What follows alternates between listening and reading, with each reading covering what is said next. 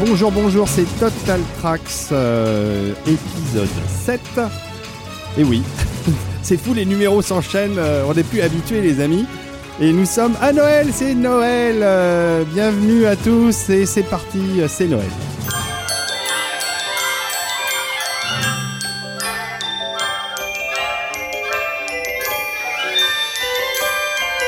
Bonjour Père Rafik.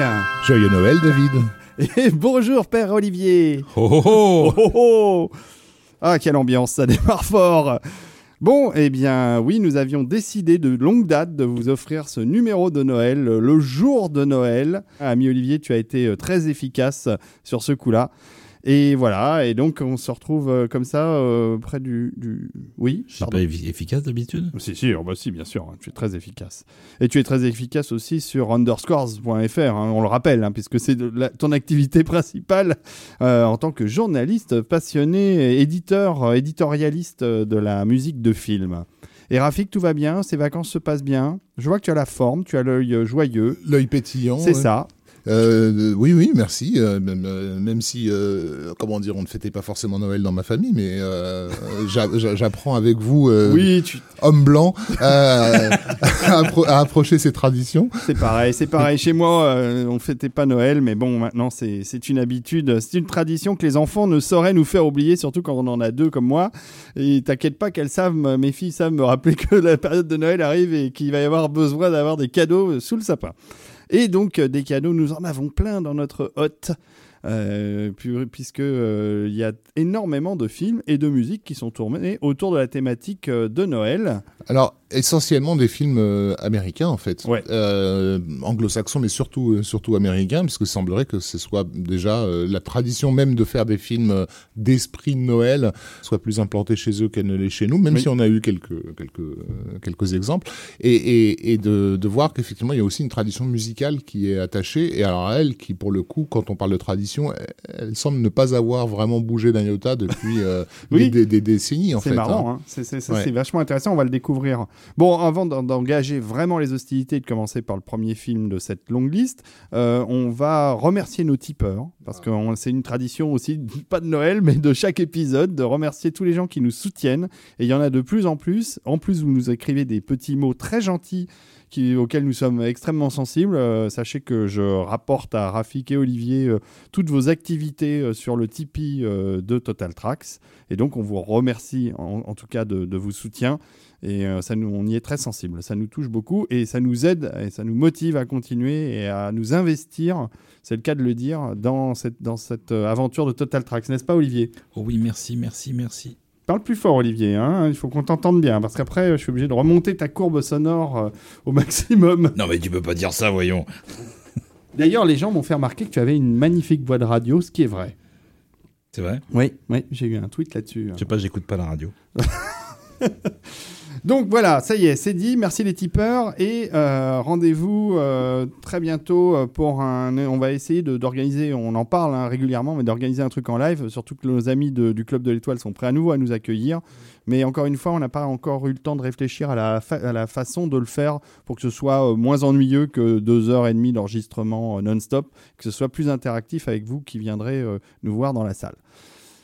Ceci étant dit, euh, tu as quelque chose à ajouter, Olivier? Oui, quelque chose qu'on n'a pas dit, euh, euh, ce qu'on a mis en musique comme introduction, qui durait 15 secondes, c'était la fanfare d'Amblin, donc la, la compagnie fondée par Steven Spielberg, Oui, qui a été composée par John Williams, et ça c'est la version qui a été utilisée euh, d'une part pour la série Amazing Stories, donc euh, 85-87, euh, et là c'est une version euh, spécialement faite pour Noël, pour la diffusion d'un épisode à Noël. Je crois que c'est aussi arrangé par Williams. c'est du glockenspiel? C'est quoi les C'est des clochettes? Euh, c'est- Il y, a- il y a du Glockenspiel, je pense, oui. Mais J'adore en le. Rien que on le va- nom, On va en avoir beaucoup, ça va. Du glockenspiel, ça va y aller, ouais. Ça va, ça va dégouliner, tintinabuler, scintiller dans tous les sens. C'est euh, ça, c'est ça. Avec beaucoup, beaucoup, beaucoup de bons sentiments. Donc j'espère que vous n'aurez pas d'overdose à l'issue de l'émission. On a quand même essayé de varier un peu les plaisirs. Ouais. Mais euh, oui, c'est quand même une thématique très Noël. Donc, on démarre euh, en 1948, cher ami euh, Rafik, avec un film totalement incontournable pour Noël, puisque si vous ne l'avez pas vu à Noël, il est temps de vous y mettre.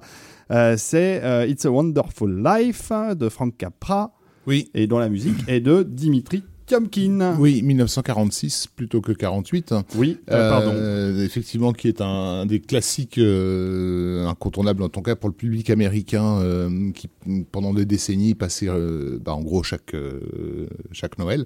Même si le film, il faut le rappeler, avait été un relatif échec. ah bon? Public à sa sortie, oui, oui, c'était pas un énorme, c'était pas un des plus gros succès de, de, de Capra, ça avait été une relative déception.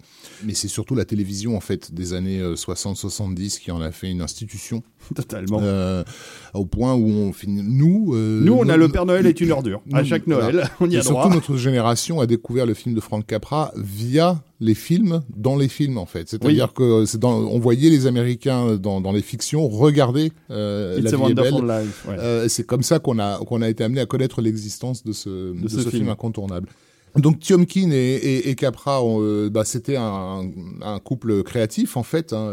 Ils ont fait ensemble comme Williams et Spielberg, plus, hein. plusieurs films exactement. Euh, Tiomkin, on aura l'occasion de revenir sur ce, sur son parcours qui, qui est vraiment euh, intéressant. C'est un, un, immigrant. Hein. C'est, lui, c'est pour le coup vraiment un, un, russe. Enfin, euh, il venait plutôt de ce qu'on appelle aujourd'hui l'Ukraine. On a déjà parlé de lui dans les des épisodes consacrés à la fantasy, à, à l'aventure la, et, au western. Et au western. Bon, il, fait il fait partie de ceux qui ont vraiment amené cette musique et ces traditions européennes dans, dans, dans, dans la musique de films euh, hollywoodiennes. C'est intéressant que, que It's a Wonderful Life euh, soit devenu un de ses scores les plus connus parce que c'était aussi une de ses plus grosses déceptions euh, professionnelles. Ah bon? Puisqu'en fait, euh, Frank Capra avait, avait été pressé par le temps par rapport à, à, la sortie de, de ce film et, et, il avait fait un peu n'importe quoi avec, avec son score. Il avait coupé dans tous les sens, il avait déplacé les morceaux sur, sur d'autres scènes, etc. Et, oui, et, il avait aussi utilisé remplacé... des morceaux d'autres films. Voilà, et il avait ré récupéré des morceaux d'autres films. La séquence aujourd'hui célèbre euh, où le héros court dans les rues euh, de la ville euh, en, en, saluant euh, tout le monde, en fait, il a mis dessus la musique de euh, Notre-Dame de Paris de d'Alfred Newman, alors que c'est censé être un des points d'orgue du, oui. du, du, du, du, film. Donc, ah bon, oui, je comprends que Tiomkin fasse la gueule. Ouais, il a fait la gueule. en fait, son, son score original non, non retouché, il a été retrouvé euh, des années plus tard dans les archives. Euh, euh, c'était quel studio euh... Je vais trouver ça. Et, je, je, ne sais plus. C'était la boîte de Capra qui avait produit le film. Euh, tout à fait, oui, oui. Mais Capra avait, avait un, un deal. c'était la Columbia. Mais non, mais je crois que je crois qu'en fait les, les masters ils les ont trouvés chez Tiomkin. Euh, c'est lui qui avait, le, qui, avait, qui avait gardé ça. Liberty euh... Film, la société de production de Capra. Par contre, le distributeur, euh, je le trouve pas comme ça. Mais bon, c'est pas bien grave. Ah non, c'était à l'université de Californie du Sud. Ah oui, dans raison, les archives. Euh, c'est le producteur, le producteur euh, Willard Carroll a trouvé, a trouvé le, le score euh, original au début des années 80 et ils en ont fait en fait un réarrangement qui est sorti chez Telarc, hein, je crois. Qui est ah. sorti chez Telarc sous la baguette de David Newman. Ouais c'était couplé à deux autres, euh, deux autres scores, je me souviens plus lesquels. C'était euh, Miracle sur la 34e rue et euh, Christmas Carol. C'est ça. Ouais. Donc que des scores de Noël. Des scores de Noël et ensuite, le score lui-même a été entièrement remasterisé à partir des, des bandes d'époque et est sorti en intégrale chez Kritzerland en 2014. Un disque qu'on doit pouvoir se trouver encore? Non, j'y l'ai épuisé. D'accord, dommage.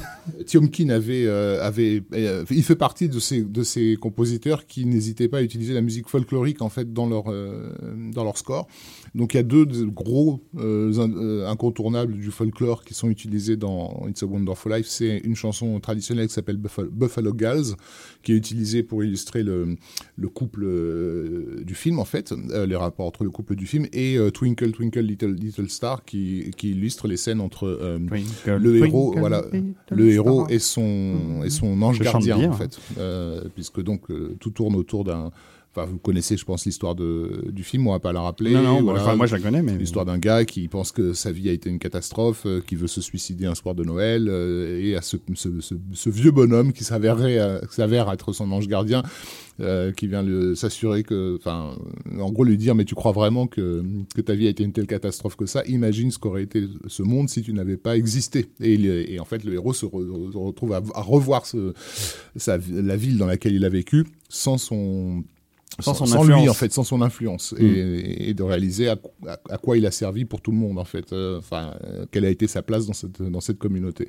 Et là donc voilà, euh, ce, ce personnage était euh, était illustré par le fameux Twinkle Twinkle Little Star. Euh, bah on va s'écouter. Il y avait aussi la marche nuptiale de de, de Mendelssohn. Mendelssohn qui était utilisée à loisir. Mm -hmm. Mais adorait faire des citations de de pièces classiques. Bon, on va écouter ça tout de suite parce que ça a l'air vraiment très très bien.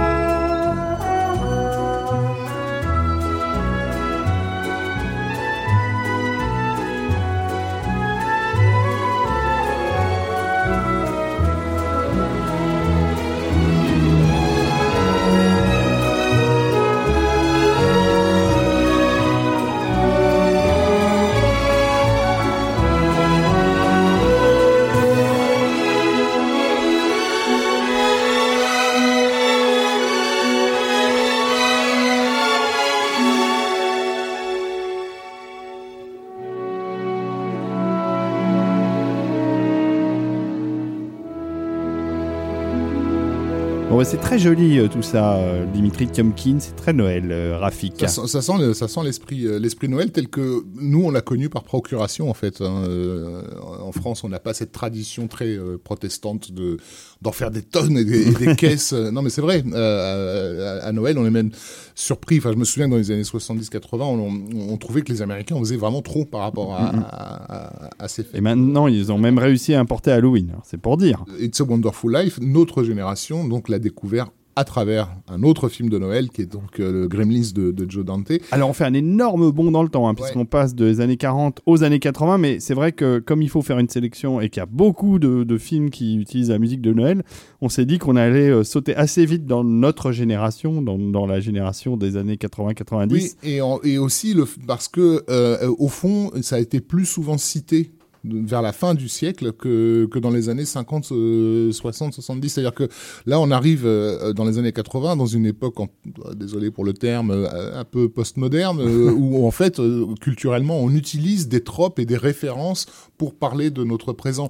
Donc, dans, dans le cinéma américain de, des années précédentes, il n'y avait pas cette, cette citation systématique de musicale, en tout cas de Noël, qui revenait dès que quelqu'un traversait une rue sous, sous, sous la neige. Alors à partir de, des années 80, c'est voilà, c'est devenu un, un, trope.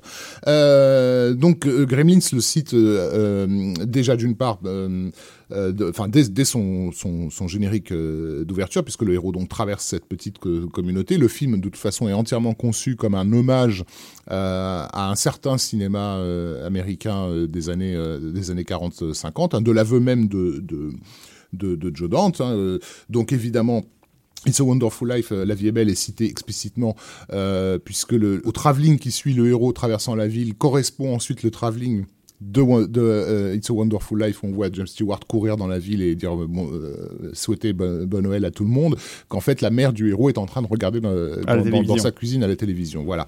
Oui, et d'ailleurs, avant même ça, l'introduction du film, c'est le arrangé par Goldsmith, mais c'est c'est le, le, logo euh, Warner Bros, euh, composé je crois par Max Steiner, Mm. et qui n'était plus utilisé depuis euh, Exactement. 1952, Ouais. je crois, sauf dans un ou deux cas, par- cas précis euh, Mhm, dans les années 70. Tout à fait. Mais de toute façon, bon, Gremlins, c'est un festival de, de, de, de, de référence. Euh, je, je recommande pour les, pour, les, pour les cinéphiles de voir ce film qui s'appelle Tout ce que le ciel permet, All That Heaven euh, Allows, euh, dans, la, dans la foulée de, de, de Gremlins pour voir à quel point la photo de, de John Et son utilisation de- de- du bleu et du rouge euh, et des reflets sur la neige a été entièrement et intégralement euh, calquée euh, sur, sur celle du, de ce, de ce classique du mélodrame des années 50, jusqu'à ce- qu'ils utilisent les mêmes pulls qu'ils ont mis sur les personnages, en fait. Ah, Vraiment, enfin, en gros, Gremlins, c'est comme si, comme si on avait envahi ce film des années 50 pour, pour y mettre le, le, le, le, le dawa. quoi. Et Les Gremlins y arrivent très bien. Et euh, au niveau au niveau musical, euh, en fait, euh, bah, Goldsmith va va faire quelque chose qui est pas forcément euh, ce qui aurait été attendu. C'est-à-dire qu'on là, on s'attend effectivement à, à, à ce qu'il nous fasse une parodie de de de, de Tiomkin, et au lieu de ça, il, il nous annonce en fait le caractère un petit peu euh, euh, narquois euh, du film en fait, avec un morceau qui est très très moqueur dans, dans le, de par l'utilisation même de, de- des instruments qu'on qu'on va qu'on va entendre lorsque le héros donc se rend à son travail et traverse la ville. Souvenez-vous, Gremlins.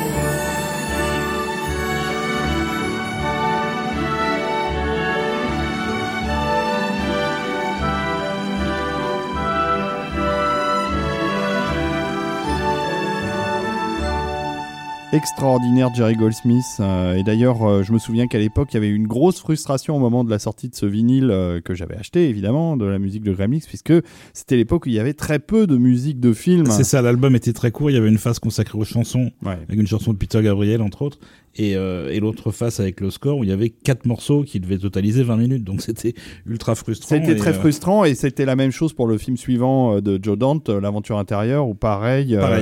Même, la même- musique même était trop courte. Donc, Mais euh, depuis, c'est depuis c'est sorti en intégrale. Bien sûr, bien sûr. Euh, et donc, euh, euh, Joe Dante et Goldsmith, ça avait commencé pas longtemps avant. Euh, Dante était fan de son travail, mais ils s'étaient jamais rencontrés. Et quand Spielberg a produit euh, la version euh, cinéma de Twilight Zone, euh, La Twilight quatrième Zone le dimension, film, la quatrième dimension, Goldsmith a été euh, chargé de composer la musique de la totalité du film sur les quatre segments des quatre réalisateurs. Mais tout le monde n'avait pas le temps, et puis il y a eu des tas de problèmes sur le film Ah sur, oui. lesquels on, sur lesquels on va pas revenir là. Mais euh, Spielberg a chargé Dante de gérer la totalité des sessions d'enregistrement pour les quatre segments. Et c'est là qu'il a rencontré Goldsmith, qu'il a travaillé avec.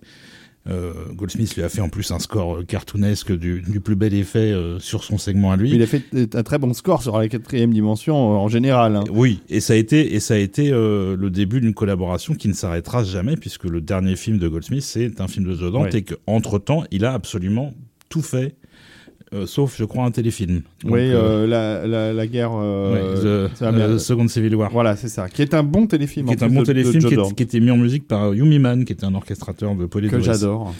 Donc, pour revenir à Gremlins, donc ils ont commencé à travailler très très vite sur sur le projet et pour indiquer son intention, Dante mettait de la musique temporaire sur le film et il mettait tout le temps la même.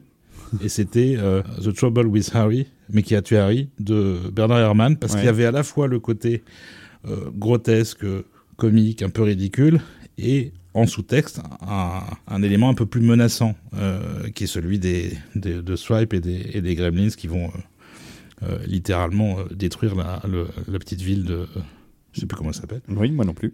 Mais c'est pas grave. Et donc euh, Goldsmith a vite été as- agacé par le par le theme track parce que c'est tout le temps la même chose, mais il a bien compris le, le principe. Hein? Et, T'as euh, compris l'idée, Jerry? Bon, alors maintenant tu fais du boulot. Et d'ailleurs, ce qui est intéressant, c'est que le, la scène qu'on vient d'écouter, qui est une scène de découverte D'ouverture, oui. de, du lieu où va se dérouler tout le film, sa bagnole tombe en panne, je crois, puis il se met à courir et on le suit comme ça en travelling. coccinelle. Sa coccinelle. Et, et c'est une scène qu'on retrouve dans beaucoup de films de Joe Dante et mise en musique, un peu toujours de la même façon, volontairement par Goldsmith, puisqu'il y a la même chose en vélo dans Small Soldiers, il y a la même chose dans Explorers, il y a la même chose dans Matinée, Il y a la même chose dans les, dans les voisins, dans The Burbs. euh, il y a la même chose dans The Burbs. Donc euh, c'est vraiment un, c'est un truc à eux, euh, où il y avait comme ça une scène de découverte avec euh, une façon euh, personnelle à Goldsmith de, de mettre en place ces, ces- ces thèmes en fait. Tu sembles un peu enrhumé, mon pauvre Olivier. Un petit peu, un petit peu. Le pauvre, il a la voix enrouée. C'est pas facile. Voilà. Et Dante, initialement, alors on l'a pas entendu là, le thème principal de, de, de Gremlins, mais tout le monde le connaît, je pense.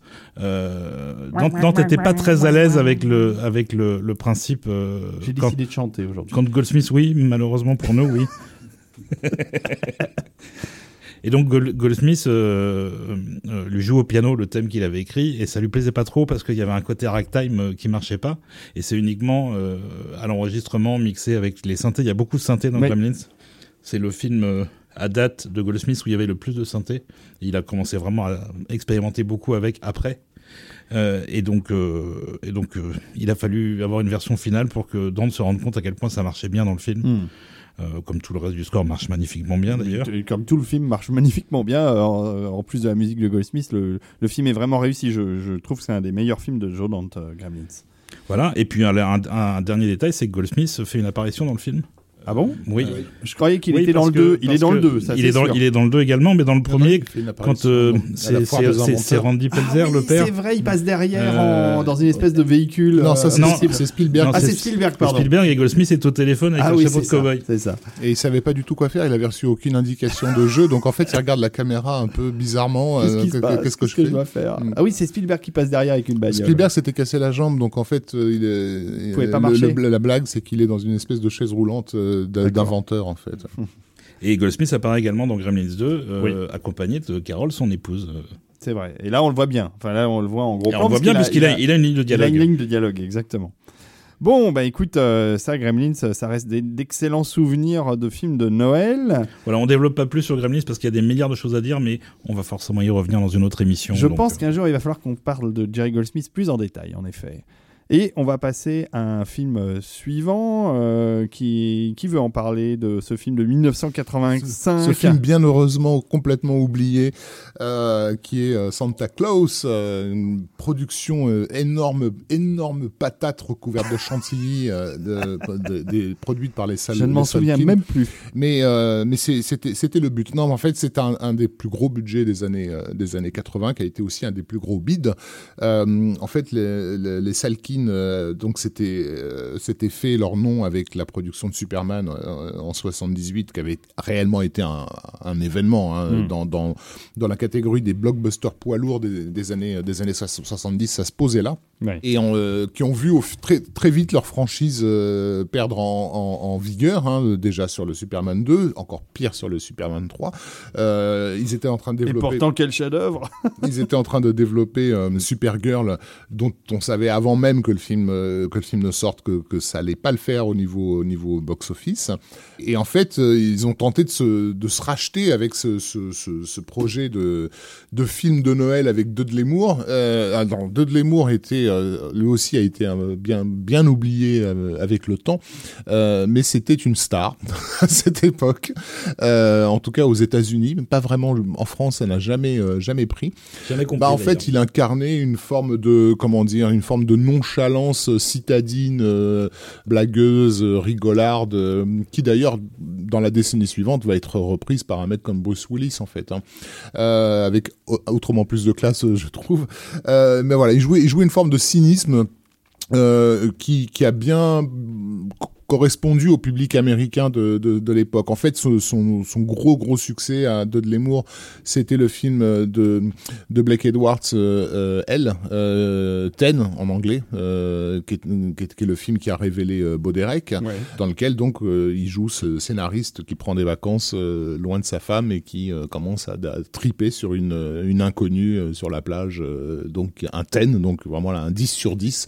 voilà, ça a été donc un, un énorme succès euh, commercial et d'estime.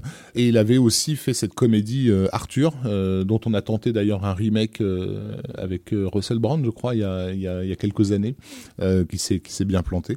Voilà, l'idée c'était de faire le film de Noël ultime avec le comédien le plus entre guillemets anti-Noël de, de, de, de l'époque en fait, ouais.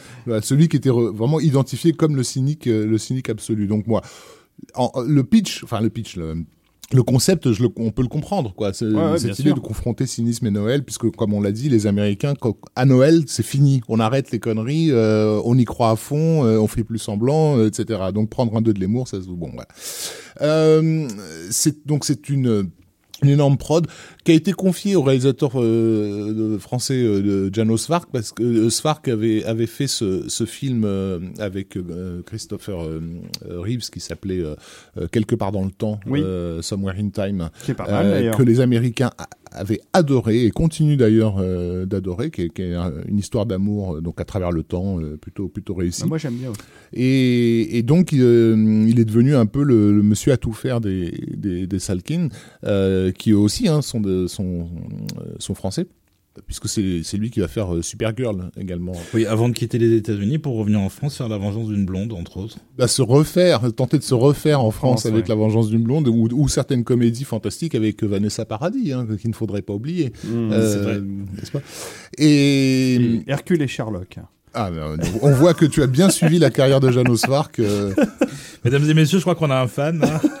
Mais j'aime bien Janos Fark, hein, le gars est sympathique. Mais pour vous donner donc à peu près une idée en termes euh, budgétaires, euh, si je ne dis pas d'erreur, le, le, Retour du Jedi avait coûté 33 millions de dollars euh, de budget, mm -hmm. ce qui était énorme hein, pour le, à l'époque. Deux ans avant quand même. deux ans avant. Il y a eu l'inflation oui, entre temps. Une inflation sur deux ans, bah, voilà. le budget estimé de, de Santa Claus était de 50 millions. Ouais. Donc euh, on est à, à presque, à presque deux, deux, deux fois le, le budget d'un énorme blockbuster. Oui, et il n'a euh, rapporté que la moitié de ça. Ouais, ouais. Euh, c'est un gros bid pour les avec avec une campagne promotionnelle américaine qui a été gigantesque euh, à dégoûter les, même les Américains. De, Et il s'en est parmi de, hein, de hein, de ce film-là. Mais personne s'en est remis. Ah, les, ouais. les Salkins s'en sont parmi. Euh, des années plus tard, on les retrouvera à faire euh, à faire les poubelles, à, à faire un Christophe Colomb que, qui est sorti directement en vidéo euh, chez nous, qui est même pas sorti en salle. Euh, bref, que, que je recommande pour, pour son côté un peu Z, mais ça sera pour une autre émission. non, non, vraiment, ça a été, ça a été la catastrophe la cata, pour, ouais. pour, pour, tout le monde ça aurait pu être un, une grande curiosité s'ils avaient gardé leur euh, réalisateur d'origine, puisque au départ leur souhait c'était John Carpenter pour réaliser ce film. Parce qu'évidemment, je pense que quand tu oui, vois, dans le cynisme, on peut aller euh, assez loin. Ben, je crois, si on, si on, je, je veux pas refaire l'histoire, mais ouais, connaissant les Solkin, à mon avis, ils se sont simplement dit, le mec a fait un carton avec un film qui s'appelle Halloween, euh, il va faire un carton avec un film qui, qui, qui, qui, se passe, qui se passe à Noël. Enfin, tu vois, je pense que c'est ça. Et Carpenter était pas contre. Hein, euh, oh, bah, il se serait au, amusé, au, hein. Au, au, départ. Et cela dit, les films familiaux, il savait faire, parce qu'il a fait Starman, et, et quelque part, c'est. Ça correspond à l'époque où il essayait ça. de se faire un nom hollywoodien, en fait, avec fait. Un, un, un, film de studio. Sauf que lui, il voulait absolument Brian Deney pour jouer le rôle. le rôle du Père Noël. Oh, ça aurait été bien. Monsieur de, de, le shérif de Rambo. Euh, c'est ça. Et puis, il, et puis il voulait le contrôle aussi. Ouais, ouais. Il voulait le contrôle du script, le contrôle de, de la musique. Euh, ça aurait été intéressant oui, d'avoir un, un, score de Santa Claus avec une musique de Carpenter. fait, ouais. Et on a deux réalisateurs de James Bond qui ont failli aussi se, se faire les, les, la main sur ce, sur ce film, parce que ce film allait se tourner en Angleterre. Euh... Laisse-moi, Guy Hamilton. Exactement, il y avait Guy Hamilton qui a été approché, euh, euh, sauf qu'il ne pouvait pas le faire parce qu'il était euh, exilé fiscalement. Donc il, il, ne pouvait rester en Angleterre que 30 jours d'affilée. Ah ouais, donc il, il, aurait fallu qu'il fasse des voyages aller-retour pour pouvoir faire le film en Angleterre. Et il y avait également Lewis Gilbert, qui, mais sauf qu'il s'est un peu un peu pris la tête le show avec les Salkins. Je pense que tout le monde se prenait la tête avec avec eux pour avoir un soir qui, qui s'entendait bien. Pour avoir interviewé un des un des, un des dans mes toutes premières années de, de, de, de journalisme, je peux confirmer que c'était pas forcément des gens très faciles au, contact, on va dire. Robert Wise également avait été avait ah. été envisagé. Lui, il était vraiment en, fin fin de carrière, mais mais pareil, il avait une approche peut-être trop classique par rapport à ce sujet qui encore une fois jouait d'une certaine forme de, de, de, cynisme. Voilà. Toujours est-il que euh, le compositeur euh, de, choisi pour le film, voilà, c'est euh, c'est Henri Mancini, en, en grande partie, euh, je, en référence à, à la comédie Breakfast at Tiffany's, en fait, qui est, que, enfin, voilà, un Mancini est, est, surtout connu par les Américains pour toutes les chansons qu'il a développées dans, dans, dans, dans, dans, sa filmo des années des années 60. Et puis pour la, la Panthère Rose. Aussi. Il est connu pour la Panthère Rose, mais là, je pense que le rapport avec Santa Claus, c'est que voilà, il est le gars qui est derrière la Moon, Moon River, ce genre de chansons qui, ont, qui sont voilà des trucs des, des standards que les Américains ont l'habitude de reprendre en partie à Noël. C'est un très bon compositeur, hein, quoi mm. qu'il arrive. Hein. Mancini, c'est un type formidable. Hein, donc, oui, et euh, puis et puis des chansons d'ailleurs, il y en aura pour euh, pour Santa Claus puisqu'il va faire appel à, euh, à Leslie Bricus, qui est un, un lyriciste extrêmement connu aux États-Unis, pour écrire les textes de cinq chansons. Oui. et d'ailleurs, une des voix prévues initialement, c'était Freddie Mercury qui viendra enregistrer une démo pour une, une, chanson qui s'appelle euh, It's Christmas All Over the World.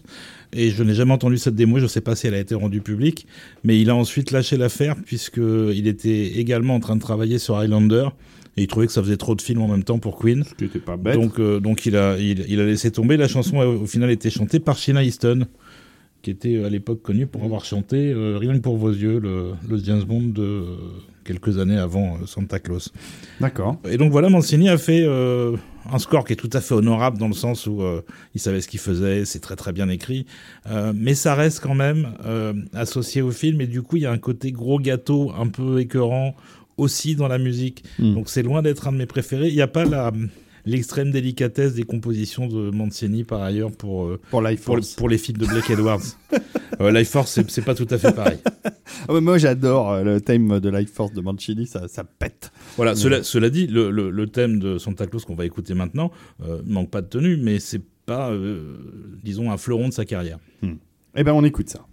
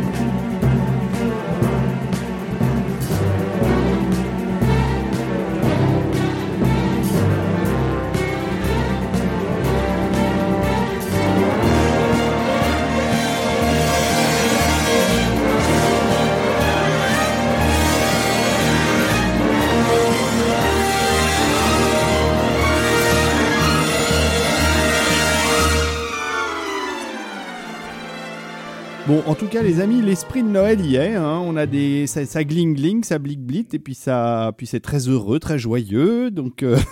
voilà, c'est bien, c'est mignon. Mais c'est resté en fait l'imagerie euh, grasse, on va dire, de, de, de, du film est un peu trop sucré. 100% beurre. Ouais, non mais euh, beurre. tu la retrouves dans des comédies comme Elf, euh, etc. Même ouais. même la comédie qu'on a eue avec Alain Chabat euh, dernièrement, oui. dont le titre m'échappe. Santa et compagnie. Santa et compagnie. Dont on va parler. Reprend en fait une une partie de l'imagerie et et de l'esprit de, de cette grosse merde de Santa Claus. de Santa Claus. Oh, t'es dur. Non, non, c'est vraiment pénible. hein. Ouais. Allez, allez sur YouTube vous faire quelques extraits, euh, Santa Claus 1985, et vous allez vite comprendre que deux heures de ça, c'est juste pas possible. Mm. quoi. Ouais, je me doute. Euh, bon, alors par contre, là, euh, on passe à, à du chef-d'œuvre, archi-chef-d'œuvre, ultra chef-d'œuvre, et parce qu'il n'y a pas quand même que des grosses meringues sucrées en, dans les films de Noël. Il y en a un qui est un film de Noël auquel on ne s'attendait pas, Rafik. Et s'il y a bien quelqu'un qui peut en parler, c'est toi. Bah, qu'on- on s'attendait pas, d'autant plus qu'on est le seul pays, hein, la France, où le film a été un relatif, pas relatif, un réel échec euh, commercial, parce qu'il a cartonné partout, sauf chez nous. Donc on on est vraiment pas Noël. Hein, C'est vraiment en bizarre. Ce film, c'est Piège de cristal, euh, Die Hard, euh, donc 1988, euh, Enfin, John McTiernan. Il s'est rattrapé dans le cœur du public depuis. Oui, bien sûr, mais ça reste quand même stupéfiant euh, rétrospectivement de se dire mais pourquoi est-ce que personne ne voulait voir ce film? Parce que les gens ne voulaient pas le voir. euh, et j'en sais quelque chose. Moi, je l'ai découvert euh, dans une des plus grandes salles parisiennes qui était euh, l'UGC Normandie. Ah, moi j'étais au Forum Horizon. et on était bien cinq. aussi. On, on était cinq à la séance. Et, et- et dans la semaine qui a suivi, euh, dans- à mon collège, personne ne voulait y retourner avec Ouais, moi. ouais, c'était pareil pour moi. C'était aussi au Forum Horizon. Ce qui était marrant, par contre, c'est que euh, Pas Forum Horizon, c'était moi, c'était sur les champs. euh, oui, je Non, sais, c'est moi non, qui au comme Forum David, je veux dire. Voilà, c'est ça. Et euh, ce qui était marrant, c'est qu'il n'y avait pas grand monde dans la salle. Par contre, j'étais là à la première séance et euh, à la deuxième séance, faisant la queue pour prendre un billet pour le film, c'est les mêmes gens que la première. C'est ça en fait. En fait, ils, eu- étaient pas nombreux, par contre, Oui. ils étaient déjà à fond. Il y a- Tu y a- m'étonnes. Effectivement, le- il y a un petit groupe de gens qui l'ont vu plusieurs fois, euh, mais ça, non, ça a vraiment été un, un- un échec Alors, incompréhensible. je Toujours cherche la que date de sortie française, je la trouve pas, mais c'est pas grave. euh, c'est au- 88. Je crois que mais- c'est octobre euh, dans ces Oui, eaux-là. parce qu'en fait, on avait toujours le décalage avec euh, l'été américain. On avait Voilà. toujours les quelques mois de décalage. euh. Alors, si vous voulez, j'ai une anecdote, on peut peut-être la couper Ah si, bah, si vous trouvez ça non, non, vas-y, vas-y, tu nous Mais, fais euh, plaisir. On est à Noël là. Tu donc- nous fais plaisir. J'ai une anecdote à l'époque. Moi, j'étais en école de cinéma. Mhm. Et, euh, et on avait entre autres des cours d'histoire de cinéma avec un vieux prof qui avait au moins 180 ans euh, Au moins. et qui, euh, la semaine de la sortie de Die Hard, demande à toute la classe, euh, à chaque élève, euh, euh, qu'est-ce que vous avez vu en dernier au cinéma? Donc les gens commencent à répondre. Et puis il y a un de mes, un de mes copains de, de cours qui dit, euh, Bon, moi je suis allé voir euh, Piège de cristal avec Bruce Willis. Et là le prof le regarde et lui dit, vous sortez. Oh. ah ouais. Les autres continuent à dire ce qu'ils avaient vu. Et puis ça arrive à moi. Moi, je sortais de deux séances de Die Hard où j'étais sorti hystérique. Et je regarde le prof, je lui dis, bah, euh, le dernier Romer. Ah là là. Quel courage, Olivier. Quel cou- quel courage. dans Et tes j'ai- toujours eu honte après, mais en même temps, au moins, j'ai réussi à suivre le cours. Alors les gens vont s'étonner. Enfin non, on va pas, vont pas s'étonner. Mais pourquoi est-ce que Die Hard est un film de Noël? Il est considéré euh, aujourd'hui comme un des meilleurs films de Noël avec Gremlins, hein, par, euh, genre, en tout cas si, euh, si on en croit Internet, la culture internaute, il est considéré comme un des meilleurs films de Noël. Il se passe de toute façon à cette période-là, Eh ben d'une part. Euh, c'est un film qui a été conçu comme un film joyeux euh, par son par son par son auteur, puisqu'on était à l'époque quand même dans une dynamique de film d'action assez euh, assez hardcore. Euh, les productions Joel Silver de l'époque, puisque c'est une production Joel Silver, euh, c'était quand même des films comme Commando, quoi. Où on, Mhm. voilà, on prenait, on, on prenait plaisir à, à, à, buter, massacrer, hurler. euh, voilà, c'était de la surstimulation euh, gorasse. Euh, et, et Macti, en fait, a décidé de prendre le contre-pied de ça. Euh, D'ailleurs, euh, dans, dans, les, dans certaines des premières versions du, du, du script, les terroristes étaient de vrais terroristes. Donc déjà, rien que l'idée d'en d'en faire de faux terroristes, en fait, des gens, c'est-à-dire des, en gros, des cambrioleurs qui se font passer pour des, pour des, pour des terroristes, c'était déjà une façon de dire, ce film ne sera pas un, un film euh, euh, cynique, violent et dur, quoi, mais au contraire quelque chose de, de, de joyeux. Et la référence principale de, de McTiernan, euh, pour lui en tout cas, quand il faisait le film, c'était Le songe d'une nuit d'été de, de, Shakespeare, parce que justement, il cherchait un petit peu cette, Ouais. euh, cette joie euh, là, dans, dans- voilà, de personnages qui se transforment dans une, à travers une nuit magique. Et les- Je vois qu'on va retrouver aussi dans la musique de Kamen, hein, parce que. Ex- Exactement. Et elle est, elle est notée aussi euh, au niveau visuel de euh, tous les bons du trésor qui tombent de, de, de la tour. En fait, ils sont là pour illustrer des flocons de neige euh, qui, qui tombent sur le baiser final entre le, le héros et sa femme. On a évidemment des, des références à Noël, y compris dans le script lorsque Bruce, le personnage de Bruce Willis, John McClane, s'amuse à, à, à tenser les, les, les méchants en leur envoyant des messages via cadavre interposé. Quoi. Maintenant, je... non, Ouais, ouais. Non, j'ai j'ai Ouais. une, j'ai j'ai une mitrailleuse. Ho, ho, ho. voilà. Et, et effectivement, donc euh, Kamen euh, va très bien comprendre le, ce parti pris en fait de quelque chose de rigolard et joyeux euh, en, en faisant des références ouvertes à une certaine tradition de la musique de Noël euh, euh, au cinéma, à la- euh, et notamment à cet instrument donc qui est le, le glockenspiel donc qu'on a cité, moi que j'appelle j'appelle ça des grelots. Hein. Oui, je ça, je suis- ouais, je des je suis, je suis français. Juste une chose, il n'est pas le premier à utiliser le glockenspiel dans- en, en le détournant de sa fonction rassurante. Bernard Herrmann l'avait fait euh, donc des décennies auparavant dans un film qui s'appelle The Devil and Daniel Webster, euh, où il y a un morceau euh, très célèbre qui s'appelle The Sleigh Ride, donc le, voyage à- en luge où il reprend donc euh, euh, une, euh, voilà où il reprend une forme de scherzo euh, qui pourrait être un scherzo rassurant de Noël, euh, mais pour le rendre inquiétant. Euh, et il utilise ce, ce glockenspiel en fait de façon euh, de façon euh, un, un peu cynique et un peu inquiétante. Donc en fait, même si c'était pas forcément son, inten- son intention, l'utilisation que que- qu'en fait Michael Kamen renvoie euh, À cette à, à idée- celle de, à- de à Bernard cette Herrmann. référence. Ouais. En tout cas, bon, on va écouter ça. On, on en reparle après. Tu auras des choses à ajouter, Olivier, à, à Die Hard et à, et à Michael Kamen? Peut-être. Bon, d'accord. Moi, j'aurais un truc à dire. Mais on écoute d'abord la musique de Die Hard. Formidable musique, formidable film. 1988, Michael Kamen.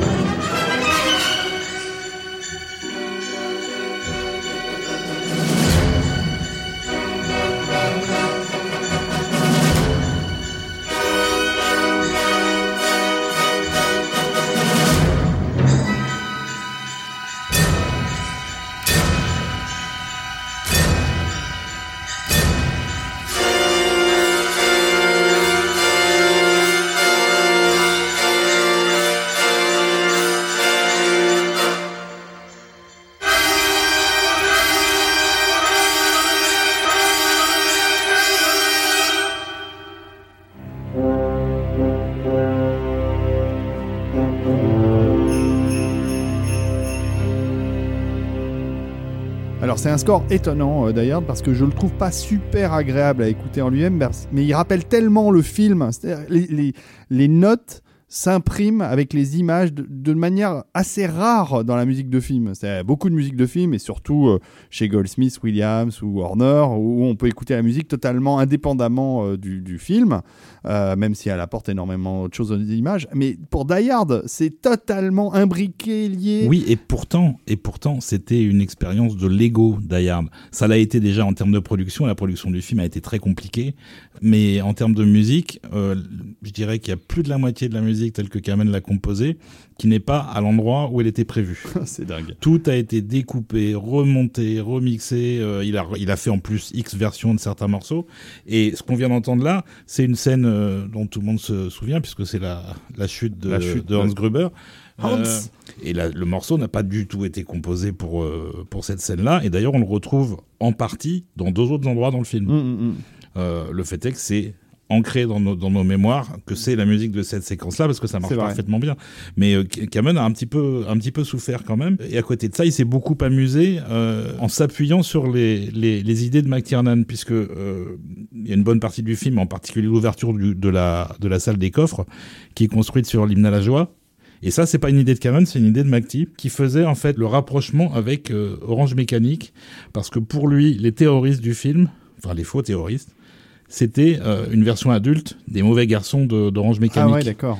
Donc, d'utiliser Beethoven euh, pour faire un rappel de Kubrick, et c'est du coup ce qui a donné l'idée à Kamen d'aller chercher aussi euh, Chantons sous la pluie et également de l'utiliser en, en sous-texte dans, dans sa musique. euh. donc, euh, il y a aussi euh, des citations de chansons de Noël. Et puis, pour indiquer à quel point le film est un gros bordel, c'est qu'il y a aussi une séquence musicale où ils n'ont pas utilisé la musique de Kamen, mais celle de James Horner pour Aliens Pour Aliens, ouais, c'est tout à une fin, ouais.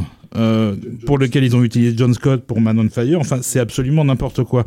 Le fait est que le résultat final forme un tout euh, Incroyable. qu'on a accepté comme ça et, que- et qui, est, qui est parfait tel qu'il est. Et, Ah. qui a, et dont il a fallu attendre des années Ben voilà, c'est ce que j'allais dire. parce qu'il n'y a, il y a pas eu d'édition d'album en fait à l'époque, euh, euh, ce qui était une frustration absolument Terrible, terrible, terrible. pour les Les bofophiles que les nous étions. que nous étions obsédés par le film. hein, parce qu'on- voilà, Ah oui, oui, oui, je pense tout à que fait. pendant pendant deux En ans, fait, on a dû. Oui, D'ailleurs, je me souviens que j'avais acheté la- une compile de comme par hasard John Scott, sur laquelle il y avait un morceau qui était l'entrée des terroristes dans l'immeuble, euh, qui avait été enregistré, parce que c'était le seul la, la, le seul petit Mais bout oui, de je me 4 souviens minutes de musique du film qui existait. John Scott en avait fait plusieurs des compiles qui étaient très intéressants parce qu'il y avait quelques morceaux rares, dont du Remo, des choses comme ça qu'on n'a pas pu euh, retrouver avant un moment.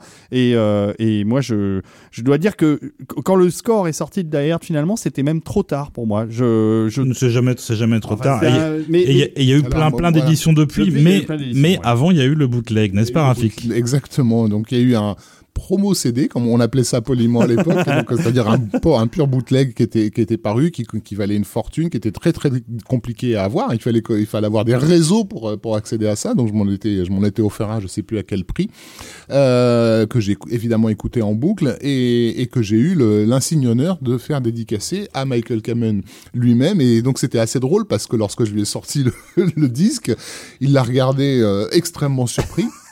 Et il me, et il me- il me dit, mais, mais où t'as trouvé ça? Et moi, je lui fais, bah, j'ai mes petits secrets et tout. Et là, il me fait, mais moi, je l'ai pas. et donc, je lui dis, bah, je vous ferai une copie si vous voulez. et donc, il m'a dédicacé Bravo Rafik avec, un- avec deux points d'exclamation. Donc, c'est une de mes petites fiertés d'avoir ce, ce Die Hard avec le bravo de Michael Kamen dessus. Excellent. Très bien. Bon, on avance, on avance parce que le temps passe, mais euh, des films, euh, on est toujours en 1988 euh, avec un autre film, pas forcément le meilleur des Richard Donner, mais bon, un, film intéressant et surtout une musique de, Danny Elfman. Une musique très intéressante en fait, puisqu'elle elle préfigure quelque chose qui va devenir récurrent chez, chez, chez Elfman, qui est justement sa façon bien à lui, bien cynique et aussi, il faut le dire, de, de, de, se réapproprier le l'archétype de la musique de la musique de Noël. Donc c'est une adaptation de Scrooge, euh, de- du conte de Scrooge qui a été adapté 3 milliards euh, de, de, de fois. euh, Alors encore Au une moins fois, 3 milliards. un conte finalement pas reconnu en France comme Non, pas du le- tout. qui est considéré comme un classique des classiques par les Américains, hein, qui est un- une nouvelle de, de Dickens en fait à la, à la, à la base, que Robert Zemeckis euh, considère comme euh, le meilleur euh, scénario jamais écrit euh, et dont il fera lui-même une, une adaptation, adaptation. tardive, Mm. qui est un film de voyage dans le temps, toujours d'après Zemeckis. Hein, C'est vrai, c'est vrai. avec donc ce, ce, ce vieil acariâtre près, près, près de ses sous, qui un soir de Noël, euh, il déteste Noël parce que ça lui rappelle, euh, comment dire, toute la joie et la bêtise des gens qui dépensent de l'argent pour, euh, pour des conneries, est visité par trois fantômes, le fantôme du passé, le fantôme euh, du présent et le fantôme du futur qui vont lui faire visiter euh, son, son propre passé, euh, son, donc son présent et bien sûr son, son avenir. Euh, Fantômes en fête en français. Et il va sor- sortir de cette expérience euh, transformé. Donc il y avait eu une, une adaptation par Disney en, en cartoon avec euh, en fait le personnage de de, De Mickey de, pardon de Picsou Et de Mickey, oui, s'appelle ça. euh, s'appelle Scrooge en, Oui, de Picsou, base, oui. Voilà, Oui, oui. McDuck. vachement bien d'ailleurs. hein. Mais- Et Mickey mais- et son employé. Voilà, mais, mais, mais surtout, surtout, le personnage a été nommé d'après le personnage de Scrooge. Euh, Mm, le, mm, la- le- le nom Scrooge dans la culture anglo-saxonne signifie ce genre de personnage Mm, mm, mm. avare et, et acariâtre. Euh, oui, c'était un très, un très joli dessin animé avec euh, dessus, on avait John Lasseter, Bad Bird, enfin en gros toute la, hein. belle équipe ouais, était, était, était dessus. Euh, et il est très émouvant. Donc euh, voilà, fin des années 80, en fait, bah, on arrive euh, à- dans la lignée en fait du Santa Claus avec Dudley Moore. Donc l'idée de prendre un mec qui incarne le cynisme pour le confronter à Noël, évidemment, on va prendre Bill Murray. Bill Murray, qui déjà à l'époque est connu comme le New-Yorkais euh, à qui on la fait pas et qui est au-dessus de tout, au- au-dessus de toutes ces conneries. Pour le, Alors je pense que le, le en fête, enfin le Scrooge avec Bill Murray est quand même plus digeste que le Santa Claus. euh, oui, ah, non, non, très clairement, euh, très clairement. En plus, il arrive à une époque où il était un peu temps de, de, de commencer à taper sur euh, sur tout, tout, tout, tout ce petit monde de la com euh, new-yorkaise qui, qui- voilà qui Robocop euh, n'est- pas arrivé par hasard. hein. Je crois que c'est juste la- l'année suivante ou, ou la même année, je. L'année d'avant, d'accord. Ouais, enfin, on est dans cette mouvance Ouais. où on commence à critiquer les boîtes de pub, les mecs super En gros, chébrants, ceux qui nous ont les fait, rails voilà, de coke, Ceux qui ont fait des années 80, il faut le dire aussi. les des- costumes voilà. à épaulettes, euh, la mulette, euh, les, les cheveux longs, euh, bah, bah, voilà. Et donc, ouais, euh, l'inclusion d'Elfman là-dedans est un peu. Alors, alors, je sais pas comment comment il s'est retrouvé sur le projet. Olivier, si t'as Alors, des infos là-dessus. En fait, euh, euh, Richard Donner voulait John Williams, avec qui il avait travaillé euh, avec beaucoup de succès sur euh, Superman. Euh, et Williams n'était pas, euh, pas dispo euh, et pas très intéressé. Et en parallèle, Richard Kraft, qui était l'agent d'Elfman, euh, faisait du lobbying pour essayer de faire rencontrer son client à, à Richard Donner. Et euh, sachant qu'Elfman n'avait pas encore fait ses, il n'avait pas ses lettres de crédit encore. Il avait fait des comédies qui avaient bien marché, mais bon, c'était pas suffisant pour le mettre en place. Mm. Et il avait fait Beetlejuice qui avait très très bien marché, mais qui était un film indépendant, donc euh, c'était pas suffisant pour être visible au, au- aux yeux des studios.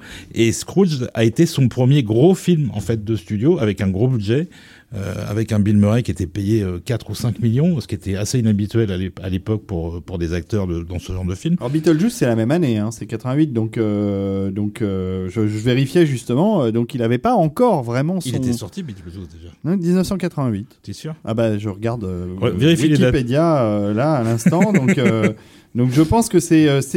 Enfin, il était, euh, Elfman était sur les rails, en fait, sur les rails de devenir un, un compositeur majeur. Ouais, mais c'était un compositeur de comédie. Ouais, euh, clairement. globalement. Et, euh, et Donner avait autre chose, autre chose en tête. Il voulait une musique vachement plus euh, euh, dramatique, plus tendue, un peu plus horrifique.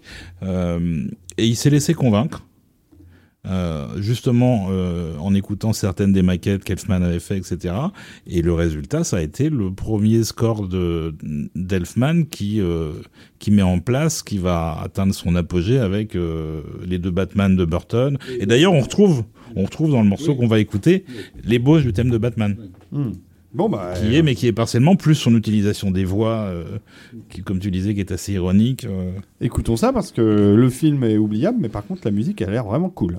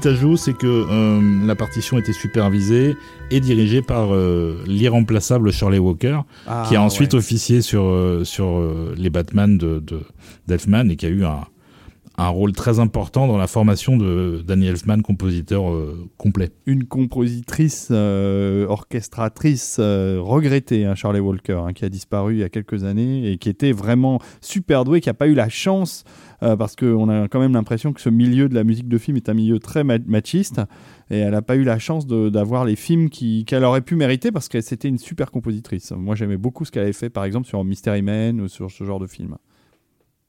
Alors on va passer à un autre monument euh, des films de Noël, hein, et celui-là est aussi totalement incontournable, euh, et là totalement dans le style de, de ce dont on parle aujourd'hui, puisqu'il s'agit de Home Alone. Et là c'est c'est l'archétype hein, du film de Noël de- du début des années 90. Oui, donc Maman, j'ai raté l'avion pour les non-anglophones. Exactement, maman j'ai raté l'avion.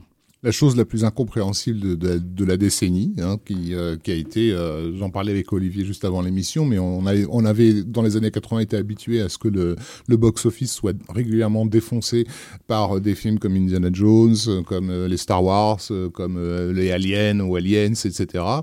Et donc à- à avoir un certain niveau d'exigence sur ce qu'était un big, big, big, big blockbuster. Et là, les années 90, le plus gros carton de la décennie avant que Titanic ne sorte, c'est euh, Maman, j'ai raté l'avion. Donc je- moi, je sais que la séance, euh, la découverte du film en salle, parce que j'y étais allé en mode, ce film a été un carton monumental euh, cet été aux États-Unis. De, quoi s'agit-il exactement? Il s'agit de ça. Bon, on- aux commandes, de- aux manettes dessus, il y a quand même des gens habitués à faire des succès. Il y a John Hughes à la production. John euh, Hughes, en fait, oui, qui a, qui a en fait tiré l'idée de, de la réaction qu'avait eu le public à un de ses films précédents. Euh, un film d'ailleurs qui n'est pas sorti en, en salle en France, qui était Curly Uncle Buck. Ah, non, Uncle Buck. Euh, Uncle Buck. Avec John, euh, avec John Candy, qui avait bien marché aux États-Unis, mais donc il n'y avait aucune raison de sortir ça en France parce que John Candy n'était absolument pas connu, etc. Enfin, en gros, ils n'ont pas jugé. Voilà. Et dans le film, en fait, le, le personnage de, John Candy, Uncle Buck, veut rentrer dans la maison de, de sa famille, mais, les- mais sa famille est absente et ils ont laissé leur gamin, en fait. Et le gamin est joué par Macaulay Culkin. Et en fait, Macaulay Culkin l'empêche de, l'empêche de rentrer et le soumet à un, éto- à un interrogatoire comme s'il était un agent des douanes, en fait. Hmm. Euh, et la scène, effectivement, était relativement rigolote parce qu'on a ce, ce- cet adulte qui essaie de, de, de se débattre avec un môme de, de, de 6 ans qui, euh, qui se comporte comme un, un officier SS. Euh, donc voilà, il y a ce côté un peu...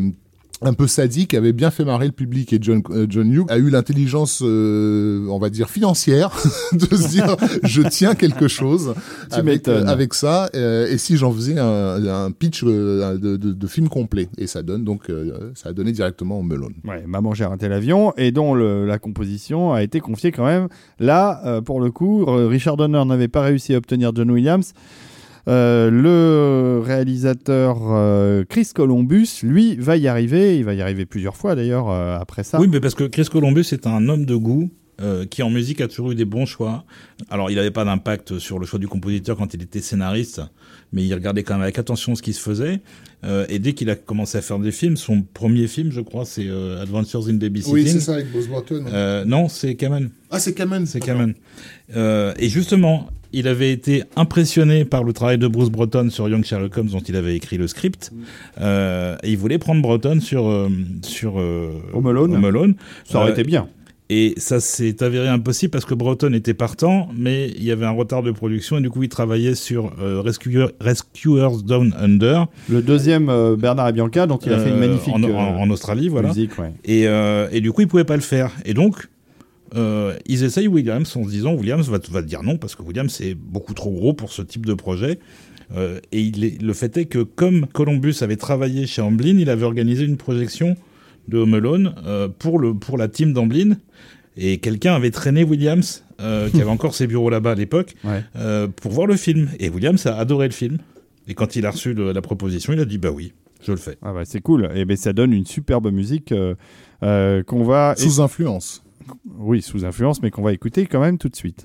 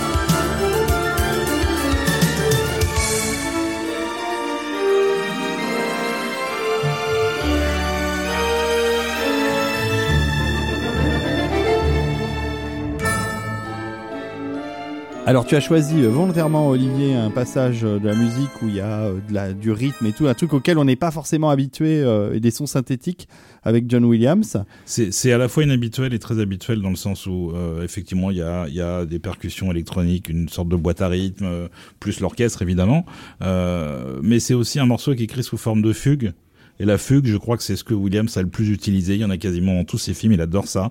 Euh, donc ça, c'est la séquence où le Macaulay Culkin euh, prépare la maison. Euh, s'attendant à l'assaut des deux, des deux vilains et, met des pièges en place absolument partout. Donc c'est ce qu'on appelle un montage. Oui, c'est une scène de montage. Et donc la demande de Columbus au départ à Williams, c'était de faire un score vraiment typique de Noël à la Prokofiev à la Tchaïkovski euh, avec euh, tous les instruments qui vont avec, le glockenspiel, les clochettes, etc. Euh, donc il s'en est très bien, très bien accommodé. Williams, ça lui faisait beaucoup de faire ça. Euh, et il a été assisté par plus de gens que d'habitude sur le film, puisqu'il avait son orchestrateur habituel, qui est l'orchestrateur de Star Wars en 77, qui était Herbert Spencer.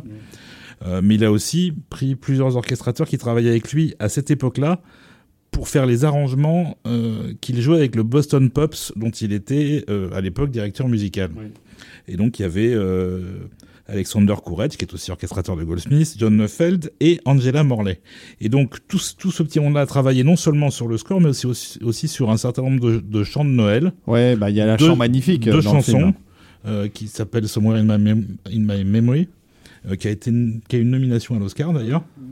Euh, et qui est, dont les paroles étaient, étaient écrites par Leslie Bricus. Hmm. Et là, là, on vient d'entendre dans le morceau qu'on vient d'écouter, euh, Star of Bethlehem.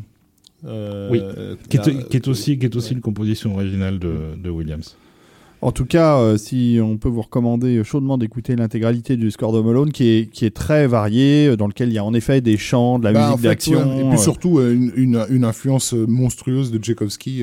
c'est peut-être l'album de Williams où vraiment Tchaïkovski est cité le, le plus abondamment. Et, bah, en gros, c'est Casse-Noisette revisité de quelque part, superbement revisité, puisque si, voilà, je pense que John Williams peut être vu comme le, le clairement le digne descendant de, de, de Tchaïkovski à un siècle d'écart, puisqu'il a même rempli la même fonction euh, culturelle. En fait, il représente au niveau du public ce que Tchaïkovski représentait à, à son époque, et, euh, et, et c'est un le style de casse-noisette qu'on va retrouver ensuite, bien sûr, dans les Harry Potter. Euh, et, William, et, Williams reviendra deux ans après pour faire la suite, Home Alone 2.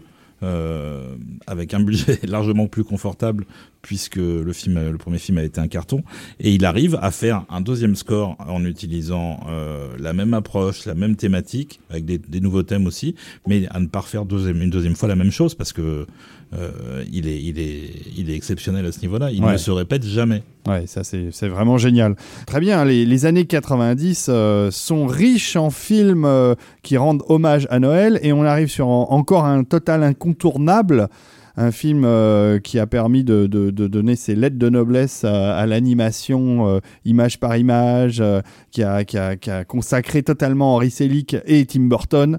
Et donc Danny Elfman sur le film, vous l'auriez deviné, c'est un film, un film de Noël de Henry Selick et Tim Burton, et Danny Elfman. James c'est la pêche géante. C'est ça, hein, oui. Oui, c'est pas loin. Vous êtes pas loin, vous avez presque trouvé. Et donc, il s'agit de Nightmare Before Christmas, euh, ah l'étrange Noël de Monsieur Jack. Il y avait ça aussi. Ouais, donc j'ai vu une version 3D. D'ailleurs, j'ai le Blu-ray 3D, puisque le film a été mis en 3D au début des années 2000. Et si vous avez l'occasion de le découvrir et comme vous ça. vous aurez l'occasion de le découvrir comme ça, puisqu'on va le passer au Club de l'Étoile. Exactement. Voilà. Euh, c'est quand euh, Fin janvier. Là, donc, euh, checkez euh, vite fait le, le, le, site du Club de l'Étoile ou le Facebook euh, du Club de l'Étoile. en fait, on démarre un festival consacré à la bonne 3D. Et comme, euh, comme ce film est énormément apprécié, mais n'a jamais été vu par les Français en, en 3D en salle. Moi, j'ai vu. Donc à l'époque, il y avait une seule salle. Et oui, qui sur le les Champs-Élysées. Voilà. J'ai couru le voir. Et, et donc c'est l'occasion, ce sera l'occasion de voir cette, cette version 3Disée qui avait coûté une fortune hein, euh, à l'époque Et qui est euh, superbe. et qui est relativement euh, impressionnante parce qu'elle donne euh, un corps en fait aux, aux marionnettes. Euh, c'est très intéressant de revoir le film comme ça. Ouais, mais donc euh, voilà, Bah, surveillez bien euh, le site du Club de l'Étoile parce que c'est une, une euh, séance à ne pas rater réellement. Donc, pour en revenir à la musique, alors là, il y a sûrement beaucoup, beaucoup de choses à dire et peu Mais de temps pour fait- le faire. En fait, on l'a déjà dit, puisqu'on a déjà parlé de, du film et de la collaboration Elfman-Burton-Selig sur, euh, sur ce film. Dans notre, euh, notre podcast euh, épisode 5 consacré à la fantasy, dans Oui. la quatrième partie. C'est vrai. Donc on va pas revenir dessus une nouvelle fois pour vous redire les mêmes choses. Euh, ça vous fera découvrir si vous n'avez pas écouté l'épisode en question. Mais par contre, on, on peut pas s'empêcher d'écouter la musique. On peut pas s'empêcher d'écouter la musique, euh, qui est une vraie musique de Noël. Euh, et c'est une chanson qui s'appelle Making Christmas.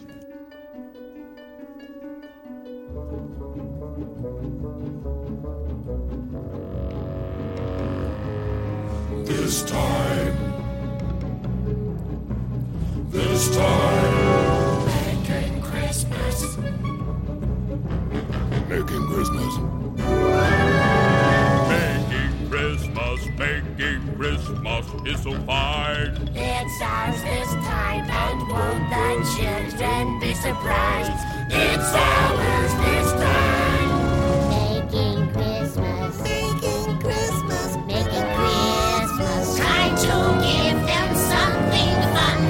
Talk about for years to come. Let's have a cheer from everyone who's going to party. Making Christmas. Making Christmas. Snakes and mice get wrapped up so nice with spider legs and pretty bows. It's ours this time.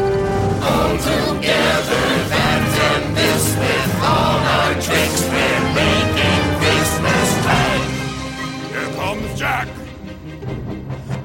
don't believe what's happening to me.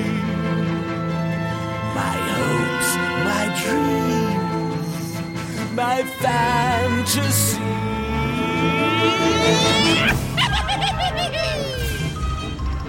Won't they be impressed? I am a genius. See how I transform this old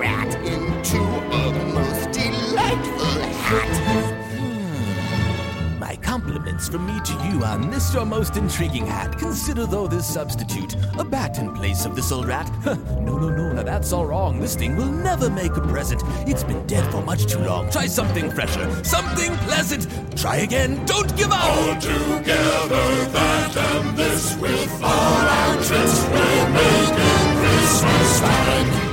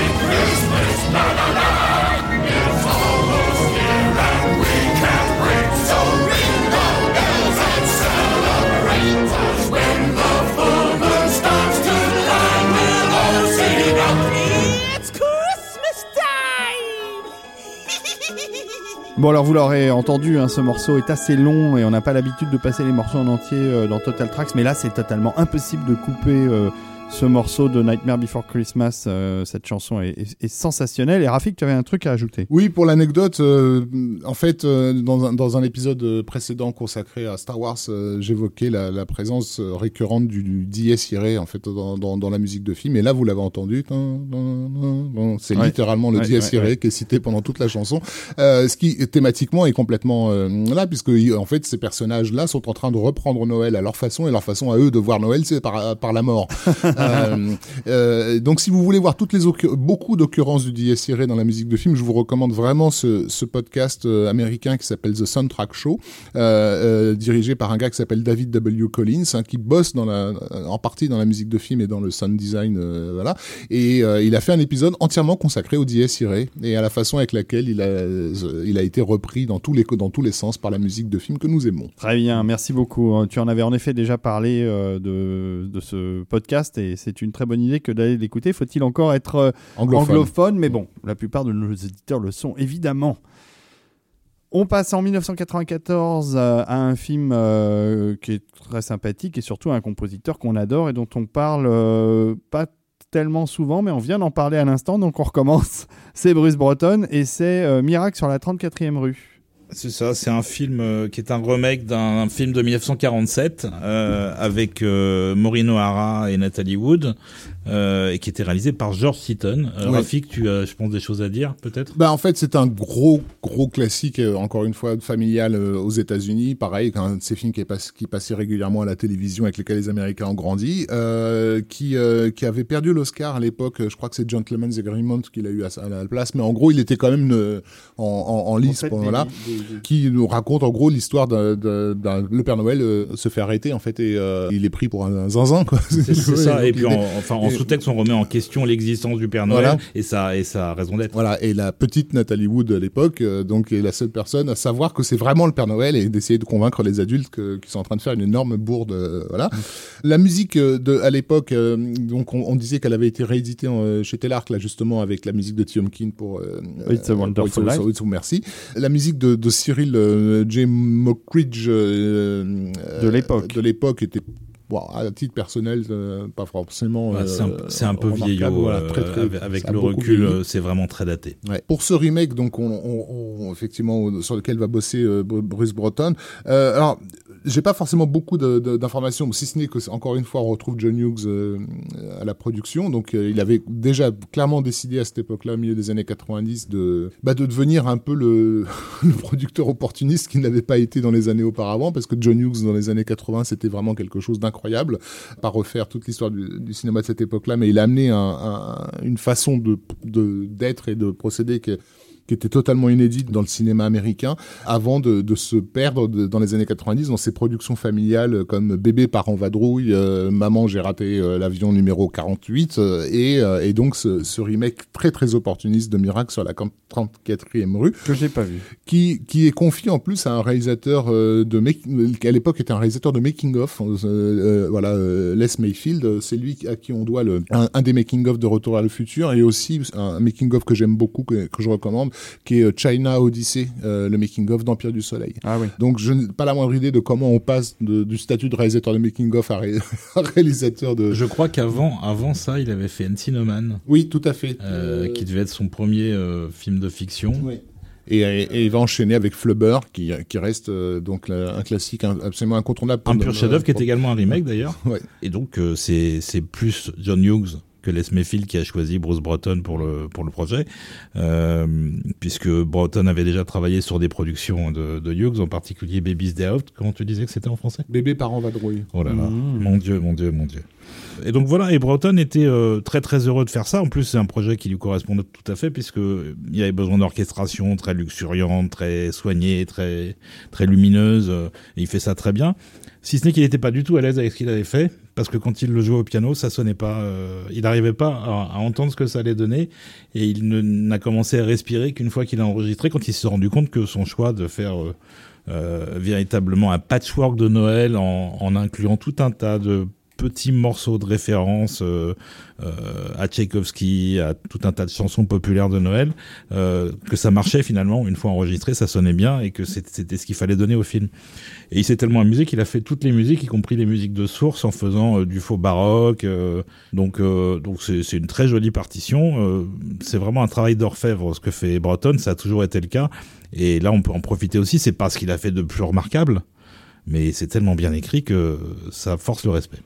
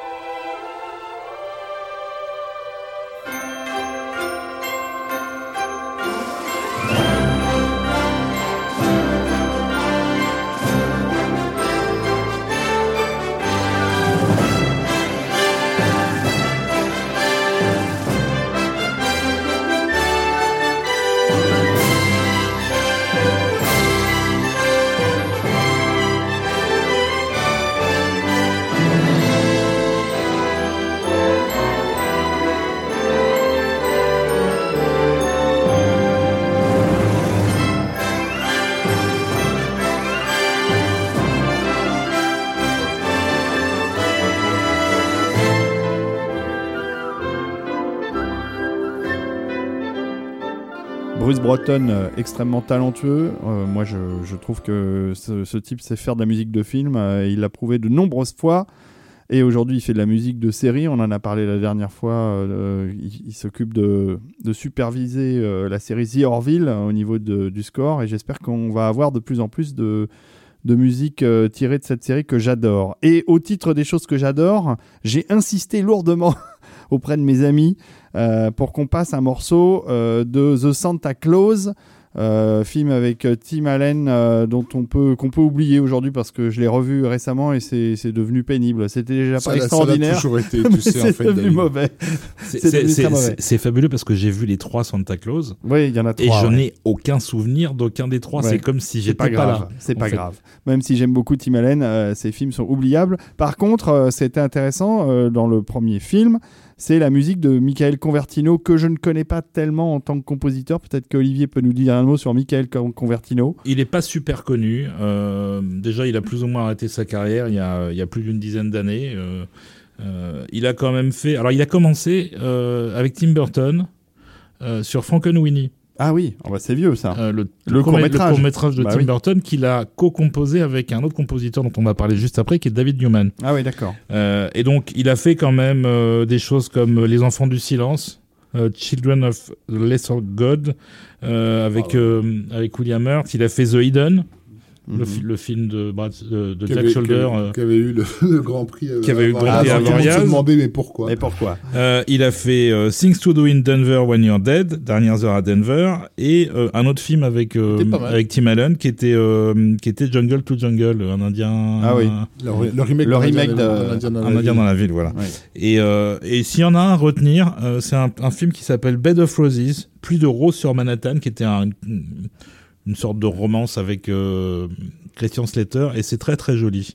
Mais au-delà de ça, on sait très peu de choses sur lui, et euh, Ah, c'est marrant. Bon, en tout cas, Et puis, moi, et puis, et puis surtout, il est, il est visiblement à la Il a retraite. disparu. Voilà. Euh, en tout cas, moi j'aime beaucoup ce qu'il a fait sur The Santa Claus.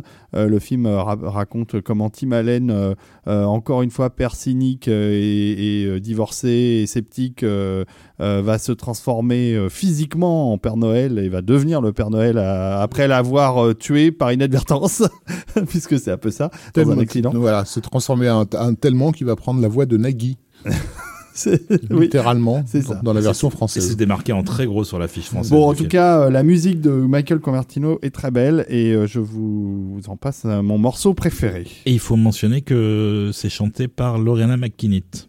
Ce qui n'est pas euh, le- la moindre des choses. Tout à fait.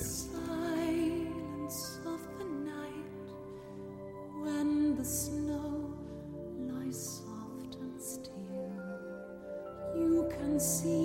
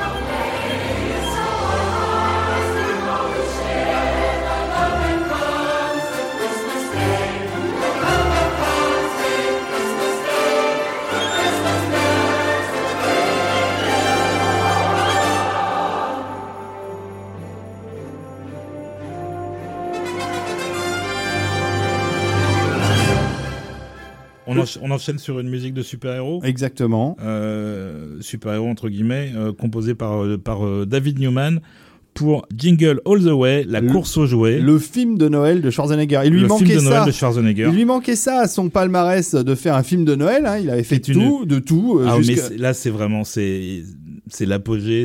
C'est, une abomination à la gloire du consumérisme à l'américaine. Euh, c'est dégueulasse du début à la fin, sauf le travail de David Newman, Bah oui. qui est peut-être le compositeur qui a fait le plus de mauvais films dans une carrière. Pour quelqu'un qui a quand même un, sacré de- bagage, qui, a le, beaucoup de talent. qui est le fils d'Alfred Newman, le frère de Thomas, le cousin de Randy, euh, qui a énormément de talent, qui, qui approche tous les projets avec le même euh, professionnalisme, mais qui ne choisit que des films absolument lamentables. Ouais.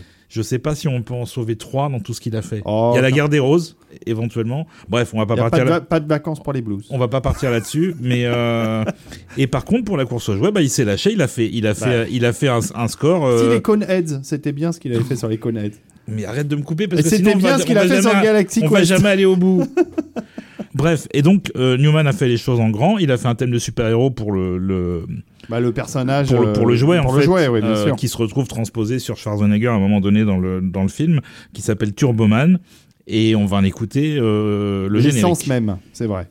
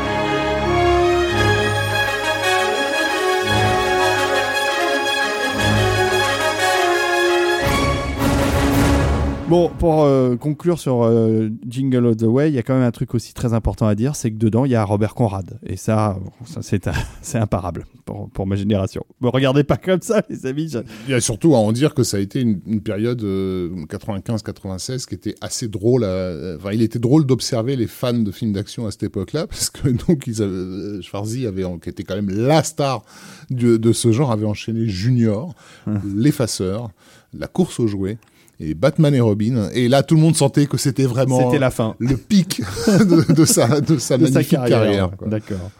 Bon, et film de Noël euh, par excellence, on passe de 96 à 2000, et il y a un compositeur euh, excellent lui aussi, c'est James Horner, on n'en avait pas encore parlé, mais il faut, il faut en parler dans un, dans un podcast musical consacré à la musique de Noël, parce qu'il a fait la musique du Grinch, euh, le film avec Jim Carrey, le film live action, puisque depuis il y a eu un Grinch euh, en film d'animation, euh, dont on parlera pas.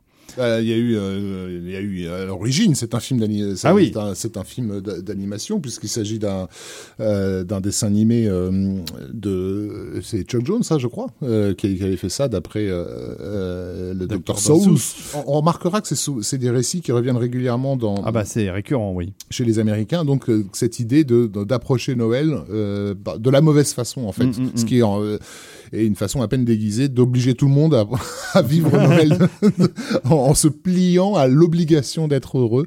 Euh, donc voilà, c'est un personnage de, bah, de grincheux en fait, hein, qui, euh, qui, euh, qui a toujours refusé Noël et qui va se retrouver à, à devenir une forme de Père Noël revanchard, en fa- faisant de mauvais tours aux enfants. C'est- C'est aussi une des inspirations de l'étrange Noël de Monsieur Jack, Ouais, bien sûr. assez, assez clairement.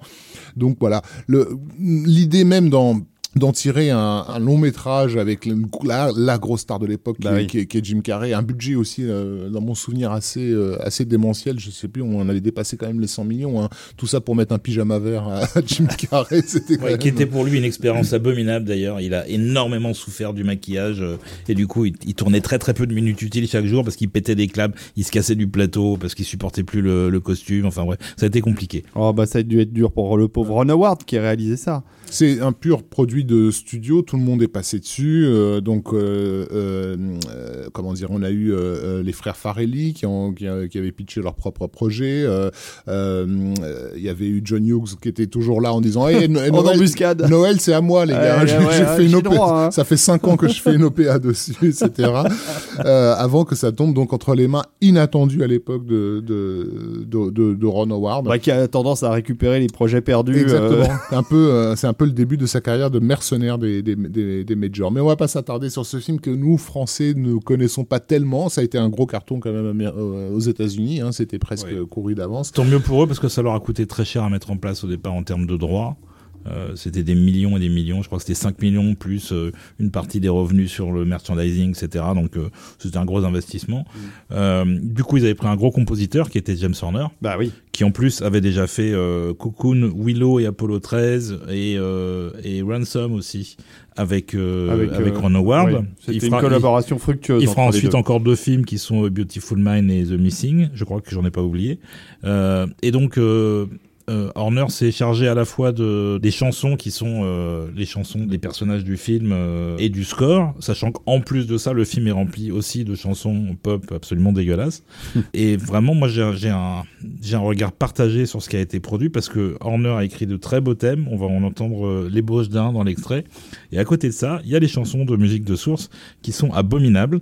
Et pas seulement les chansons pop, hein, c'est-à-dire que là, on va entendre un, un petit bout.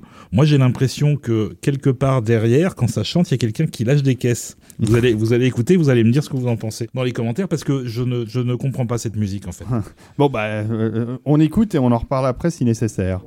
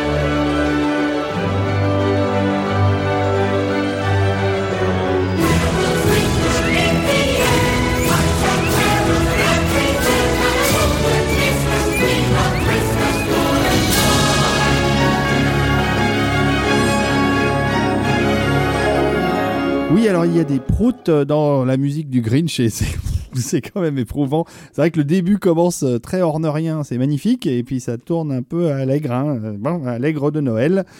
On va se rattraper aux branches, et même plus qu'aux branches, euh, puisque on, on arrive dans un film qui te tient à cœur tout particulièrement, Rafik, euh, parce que ça, ça correspond à, à toute une période de création de Ah, Robert ouais. Zemeckis. En, en termes de projet, je suis pas forcément fan du film en lui-même, mais en tout cas, le projet a représenté quelque chose d'important.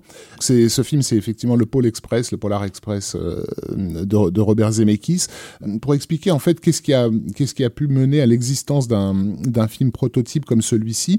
Les fans de Zemeckis avaient remarqué euh, à partir de Contact que euh, il semblait que comment dire, il semblait en but à, un problème qu'il n'arrivait pas à résoudre dans, sa mise en scène, parce que c'est un, un réalisateur très graphique et très euh, visuel, hein, Zemeckis, et il arrivait aux limites de ce qu'il pouvait faire avec sa avec sa caméra. Euh, Contact est un film qui est absolument bourré d'effets spéciaux de- du début à la fin, mais pas forcément en termes de, de, de- de vaisseaux spatiaux dans, dans, Ouais, dans bien ta sûr. gueule, simplement pour, pour pouvoir permettre de filmer d'une certaine façon, en fait.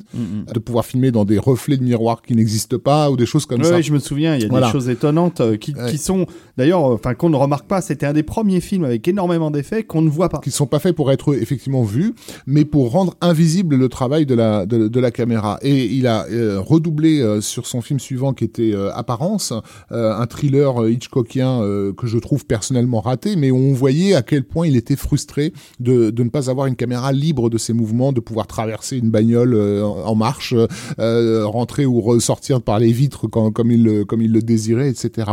Il s'est posé, il a réfléchi euh, et il est revenu en fait à la source même de la prise de vue. euh, Qu'est-ce que c'est qu'une une prise de vue cinématographique en fait? Parce que euh, le cinéma ju- jusqu'alors euh, consiste comme en fait un enregistrement de musiciens en live, c'est-à-dire qu'il faut réunir toute une équipe, euh, faire en sorte qu'elle se synchronise à mort pour pouvoir capturer un instant donné. Et ça n'est que frustration pour le réalisateur parce qu'il a une image en tête qu'il ne peut absolument pas atteindre parce qu'il faut que tout le monde soit parfaitement synchronisé sur, euh, sur ce temps très court. Et, et, et donc, il s'est dit, je vais prendre le problème à l'envers. Ce qui est au cœur de mon travail, euh, c'est la performance du comédien. C'est c'est de ça dont j'ai besoin pour construire euh, ma mise en scène. Donc, et si je commençais par littéralement capturer la performance du comédien pour ensuite construire le décor autour, pour ensuite construire la lumière autour, pour ensuite, etc., etc. En fait, il a fait tout, il a fait tout ça à l'envers. Et ça a donné donc euh, ce qu'on a appelé la performance capture et que Zemeckis a renommé ensuite le cinéma virtuel, c'est-à-dire ça consiste à, à, à, à capturer la performance d'un comédien en trois dimensions et ensuite à reconstruire autour de ce comédien la scénographie en fait. Et une fois que tout ça est fait, une fois qu'on en est d'a- d'accord sur la lumière, les éclairages, le décor et que tout est bien, à ce moment-là et uniquement à ce moment-là, je vais commencer à m'occuper de ma caméra et de comment je filme et euh, quel travelling je fais euh, en toute liberté puisque justement tout ça Mais dans le monde et, de la et dans le 3D. monde de la 3D euh, virtuelle, et- etc. Évidemment, le- le- les limitations technologiques ne permettant pas de faire du cinéma euh, euh, euh, en image de synthèse hyper réaliste ou alors à des tarifs absolument Impossible. impossibles, il savait qu'il allait devoir faire ça sur un film Graphiquement- graphiquement particulier Ouais. en fait. Voilà. D'où l'idée de, de, de, de ce projet qui était le, le Pôle Express, puisque à l'époque, en tout cas, ça ne pouvait être considéré que comme un projet d'animation. Ça Ouais. n'est pas, ça n'est pas de l'animation. Il faut vraiment insister là-dessus. Euh, c'est un film hybride, hein. et le seul studio qui pouvait mettre beaucoup d'argent sur un film d'animation à l'époque, c'était Disney. Euh, donc le, le, le choix de, de Zemeckis d'aller de se tourner vers Disney, il est, il est motivé par ça. Et évidemment, il fallait qu'eux ils s'y trouvent financièrement.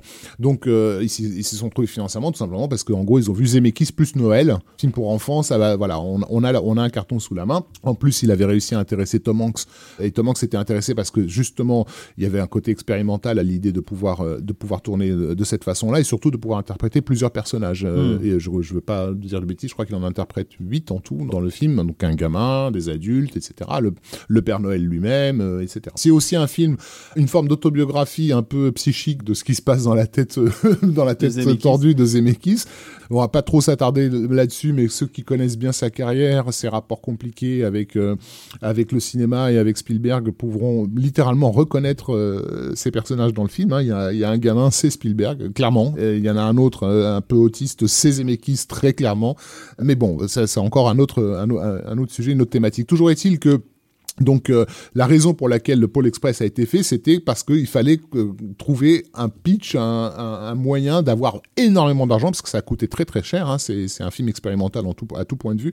Qu'est-ce qui pourrait séduire les studios si ce n'est donc un, film, film, sur de Noël. Noël. Voilà. Et donc, euh, ça a initié chez Zemeckis cette période qui a été celle du cinéma virtuel, pour laquelle moi j'ai beaucoup d'admiration, mais qui lui a été énormément reproché par euh, la presse et une partie de ses fans, hein, parce que c'est- ce sont des films qui n'ont pas marché, qui n'ont pas plu. Alors, le Pôle Express, ça a marché quand même.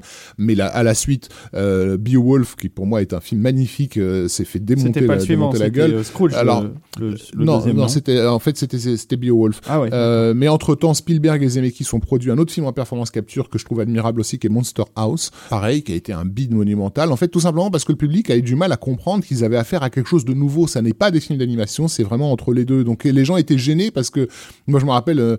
Avoir vu ces films en, projection de presse et les mecs me- à la sortie me disaient ouais c'est pas mal mais c'est quand même assez mal animé et toi de leur dire bah c'est à dire que c'est pas animé c'est des comédiens quoi et, les, et les gens n'arrivaient pas à comprendre ça Euh, même la sortie euh, d'Avatar qui est vraiment le film qui a bénéficié de toute cette avancée du cinéma virtuel euh, même Avatar les gens n'ont pas compris qu'ils avaient réellement affaire à des comédiens que, que tout ce qui se passe sur Pandora ça n'est pas ça n'est pas du dessin animé C'est de des gens qui jouent quoi donc Ouais.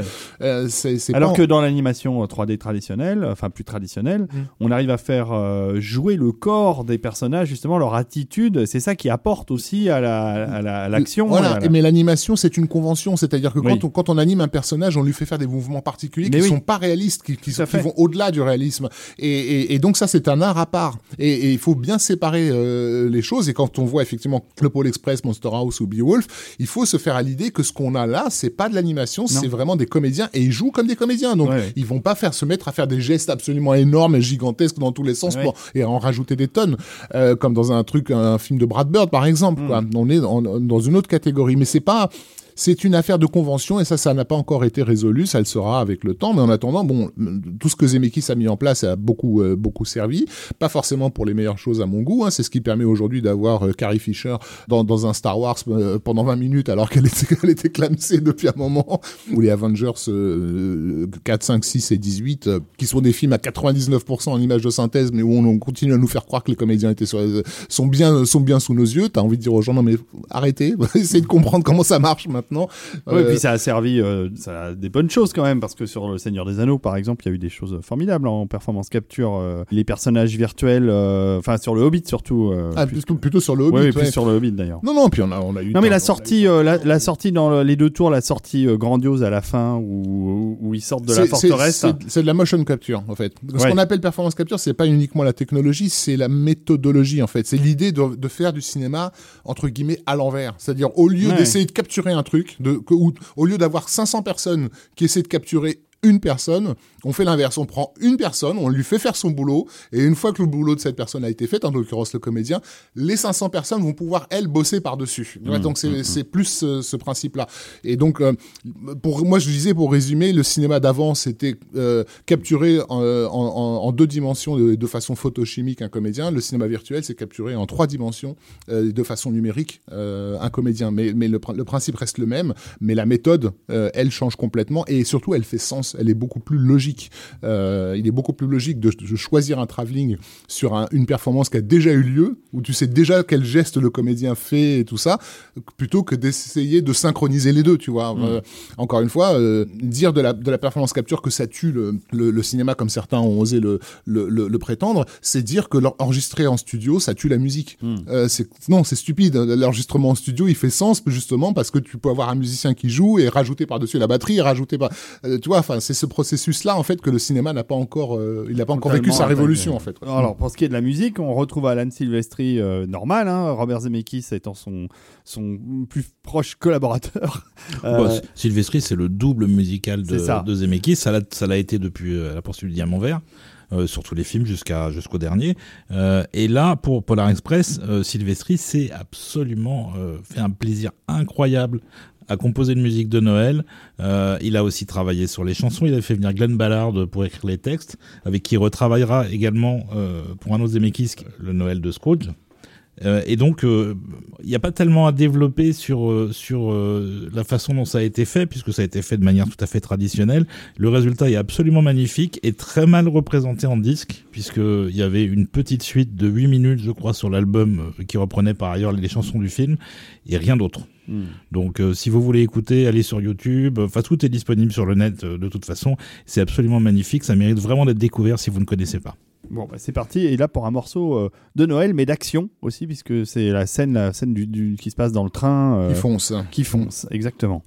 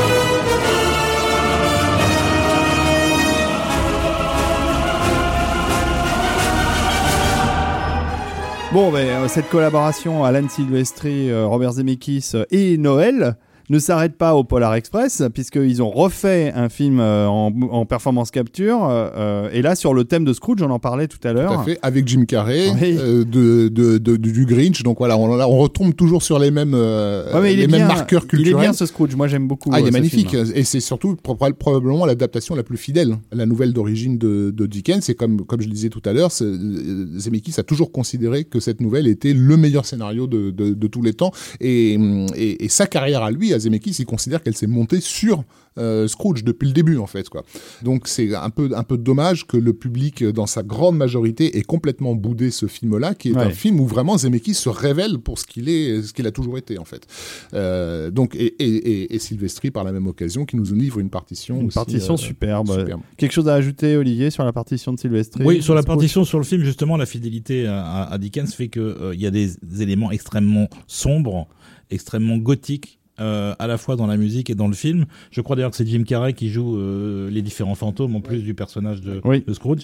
Et euh, on vous a pas choisi un morceau sombre parce qu'on est là pour fêter Noël, euh, mais il y en a et ça mérite également d'être vraiment découvert euh, à l'image, euh, dans le film, en 3D, euh, parce que c'est certainement le plus abouti du- en termes de technique de, de, de toutes les expérimentations de Zemeckis. C'est la dernière d'ailleurs, il en a pas fait d'autres le- ensuite. Ah, bah non, il n'y avait plus de budget, plus, plus personne ne voulait financer ces, Mm. ces films. Ils voulaient faire euh, Yellow Submarine en performance capture et ça a été. euh, Ça a été refusé. C'est bien dommage.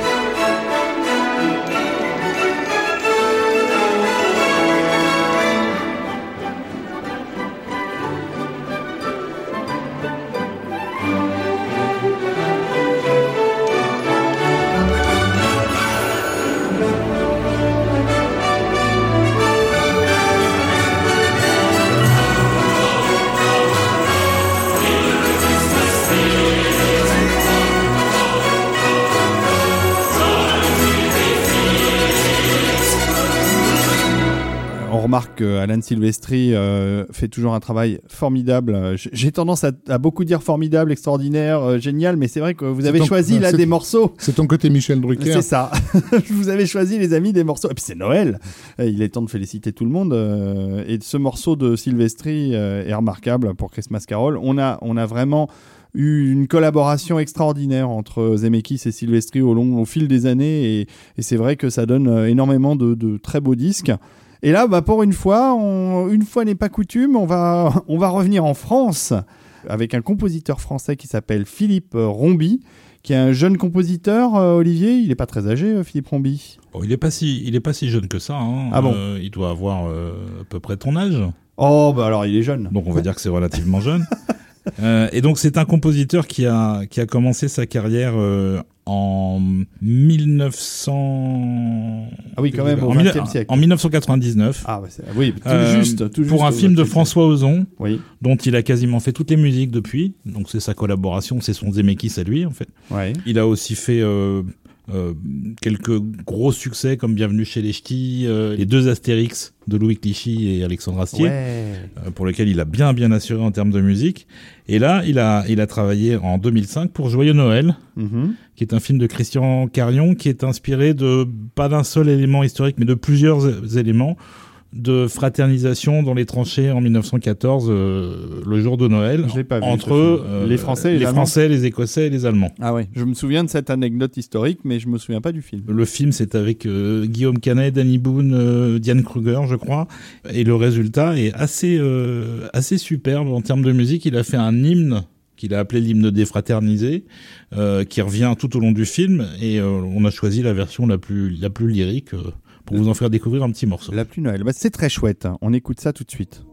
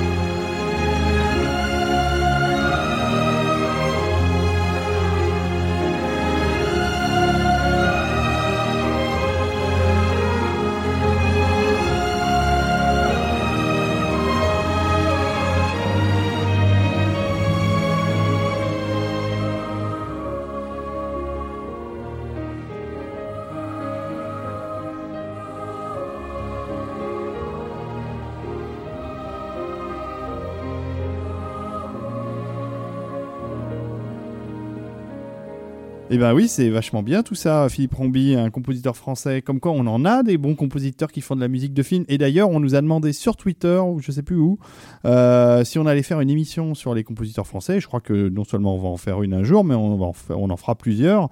Et euh, la musique de films euh, composée par des Français reviendra régulièrement dans, dans la sélection, dans notre sélection Oui. Olivier. Et on aura également des Français euh, compositeurs qui viendront nous rejoindre peut-être à l'occasion. On a- ouais, on l'espère bien. On a déjà prévu des petites choses. Oui. Euh, et on vous fera effectivement une émission sur le- la, la musique du cinéma français à un moment donné en 2020. Il y en a, il y en a euh, beaucoup et de très bonnes et il y a beaucoup de choses à dire et on aime ça aussi parce qu'il ne faut pas croire qu'on est exclusif aux, aux compositions anglo-saxonnes même si c'est vrai qu'on on parle principalement de ça pour l'instant. Voilà, c'est juste que, comme disait Rafik au début de l'émission, vu que c'est la thématique Noël et que c'est Ah oui. quelque chose de très ancré aux États-Unis, C'est on n'a pas énormément de choses en France. C'est tout à Euh, fait. on vous a épargné euh, 3615 euh, Code Père Noël. Tu as bien fait. c'était pas vraiment euh, musicalement dans le, dans le ton de- qu'on qu'on recherchait. Rechercher, non.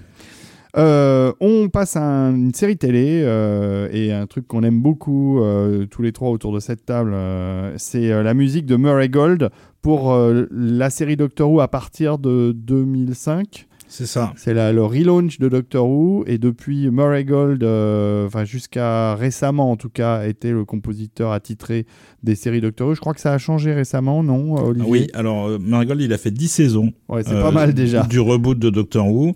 Euh, il est arrivé sur la série par euh, Russell Davies, euh, qui est un producteur euh, showrunner avec qui il avait travaillé sur plusieurs séries euh, auparavant. Et il a fait donc les 10 premières saisons du reboot. Il s'est fait sortir au moment où le, le, showrunner qui était en place, qui avait remplacé Russell Davies, qui est Steven Moffat, qui est un mec exceptionnel, a décidé de de quitter Doctor Who, Euh, ils ont changé tout le monde et Murray Gold s'est fait sortir aussi pour être remplacé par quelqu'un Oh. de beaucoup moins intéressant. Sûrement, mais, mais euh, peut-être qu'aussi Murray Gold euh, était un peu arrivé au bout de l'expérience Doctor Who, parce Non. que moi je trouve qu'il a fait, euh, en tout cas il a fait 5 ou 6 saisons réellement exceptionnelles au niveau composition. J'ai pas écouté les dernières, mais je trouvais que la- la- déjà la dernière que j'ai écoutée, là, je la trouvais un tout petit peu en dessous du Non, non, reste. il, faut, il faut que tu écoutes. Et il n'était pas, il était pas au bout du tout. Et lui, lui ne voulait pas partir d'ailleurs. Euh, il me disait euh, si je Ouais, peux que tu rester. le connais. Je le connais bien, ouais.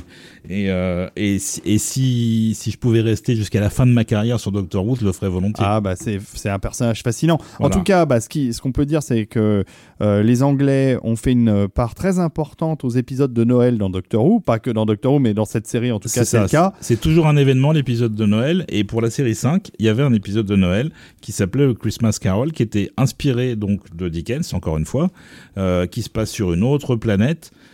Je veux pas vous détailler l'histoire parce que c'est un, peu long, mais la- l'actrice qui joue un des protagonistes, euh, qui est une fille qui, est assez solitaire, qui vit un peu enfermée, recluse, euh, est aussi euh, chanteuse.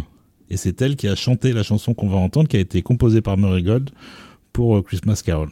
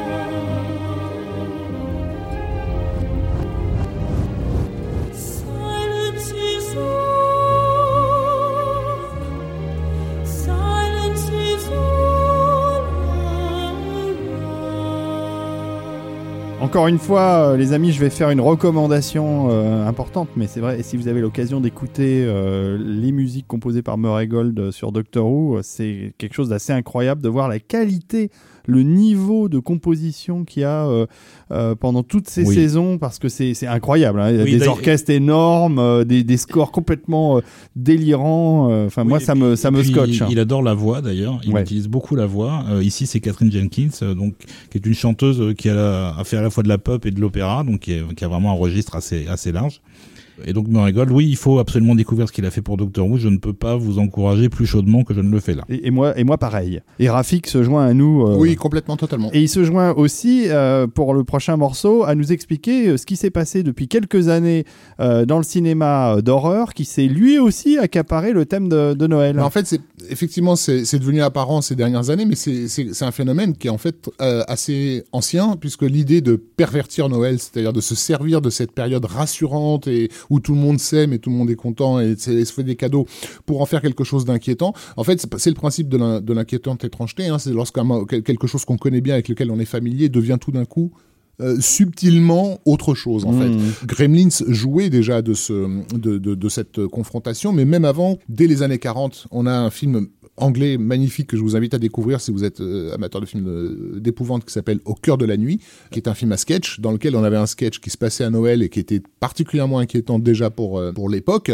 Euh, on l'a retrouvé dans les années 70 avec cette production canadienne qui est qui préfigure un peu du slasher qui s'appelait Black Christmas de Mhm. Bob Clark en, en, en, en 74. On a eu dans les années 90 des films un peu plus rigolards comme Jack Frost Oui. avec voilà ce bonhomme de neige tueur. Oh, C'était une série Z quand même. Alors, oui, mais c'est un peu le, le concept du, du clown en fait. Par la, la- la chose qui est censée être drôle et rassurante devient tout d'un coup effrayante. Et même l'étrange Noël de Monsieur Jack, euh, Oui. et, et, et quelque part joue de ce ressort en fait horrifique euh, à- à- associé à Noël.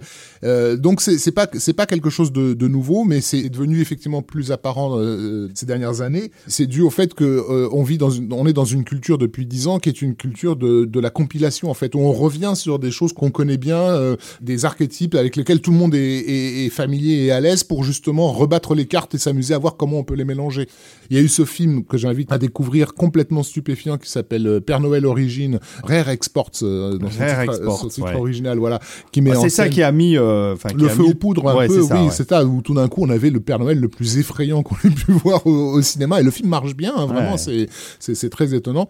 Et donc euh, ce film Krampus, en fait, participe de cette euh, perversion euh, de, de, de Noël, qui est une perversion euh, graphiquement intéressante, en fait. hein. L'idée de prendre encore une fois quelque chose de, Alors de ça- chaleureux pour le retourner, euh, ça, ça donne des, des effets graphiques toujours intéressants. Alors c'est un film de 2015 euh, que je ne connaissais pas. Euh, Je, je vais m'empresser d'aller voir ça. Euh, et c'est un compositeur que je ne connaissais pas non plus qui s'appelle Douglas Pipe. En fait, tu le connais, si. Ah. Douglas Pipes, euh, il a été révélé, euh, sorti de nulle part, euh, dans un film dont on a parlé tout à l'heure, qui était Monster House, Ah oui, la d'accord. production de Zemeckis, Ok. euh, où il avait fait un score qui était vraiment très très bien, qui accompagnait magnifiquement le film et qui d'ailleurs avait déjà des éléments horrifiques. Il s'est ensuite associé avec euh, euh, Michael Dougherty, qui est le réalisateur de Krampus, Ouais. qui avait fait avant un film euh, à sketch de mémoire qui s'appelait Trick or Treat, qui était un film du pur Halloween pour le coup, un vrai film d'horreur à l'ancienne. Et donc il est revenu sur Krampus et il s'est amusé à tirer les éléments horrifiques d'un certain nombre de classiques de Noël, en particulier le, le Carol of the Bells. Euh, mais vous allez reconnaître le morceau tout de suite.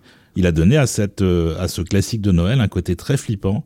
Il s'en sert tout au long du score et le film est d'ailleurs euh, vraiment assez terrifiant parce que le, le Krampus c'est un peu la version Europe centrale du côté sombre de Saint-Nicolas qui est à l'origine du Père Noël Du Père Fouettard. et du Père Fouettard en France. C'est c'est quelque part c'est presque le diable en fait. Ouais. Mais c'est un truc massif, euh, un peu un peu comme dans Export d'ailleurs. Ouais, qui est dans le film qui a été designé par Weta Workshop. Hein. Ah, Euh, oui. ouais. Ouais, Euh, ils en ont même tiré tout un, un- un merchandising assez intéressant pour ceux que ça intéresse. Donc, donc, donc le film est assez marrant à voir euh, si vous aimez le- le- ce, genre de cinéma et la musique euh, mérite aussi qu'on y jette une oreille.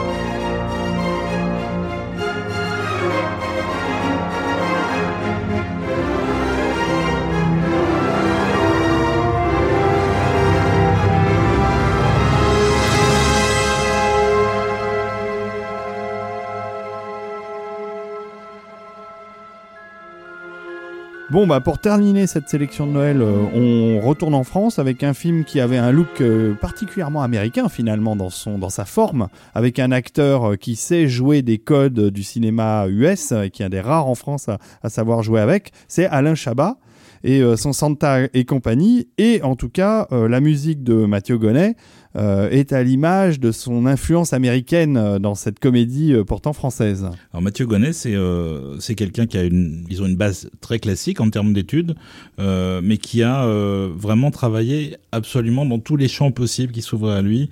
Il a composé pour le, la comédie française avec euh, Daniel Mesguich.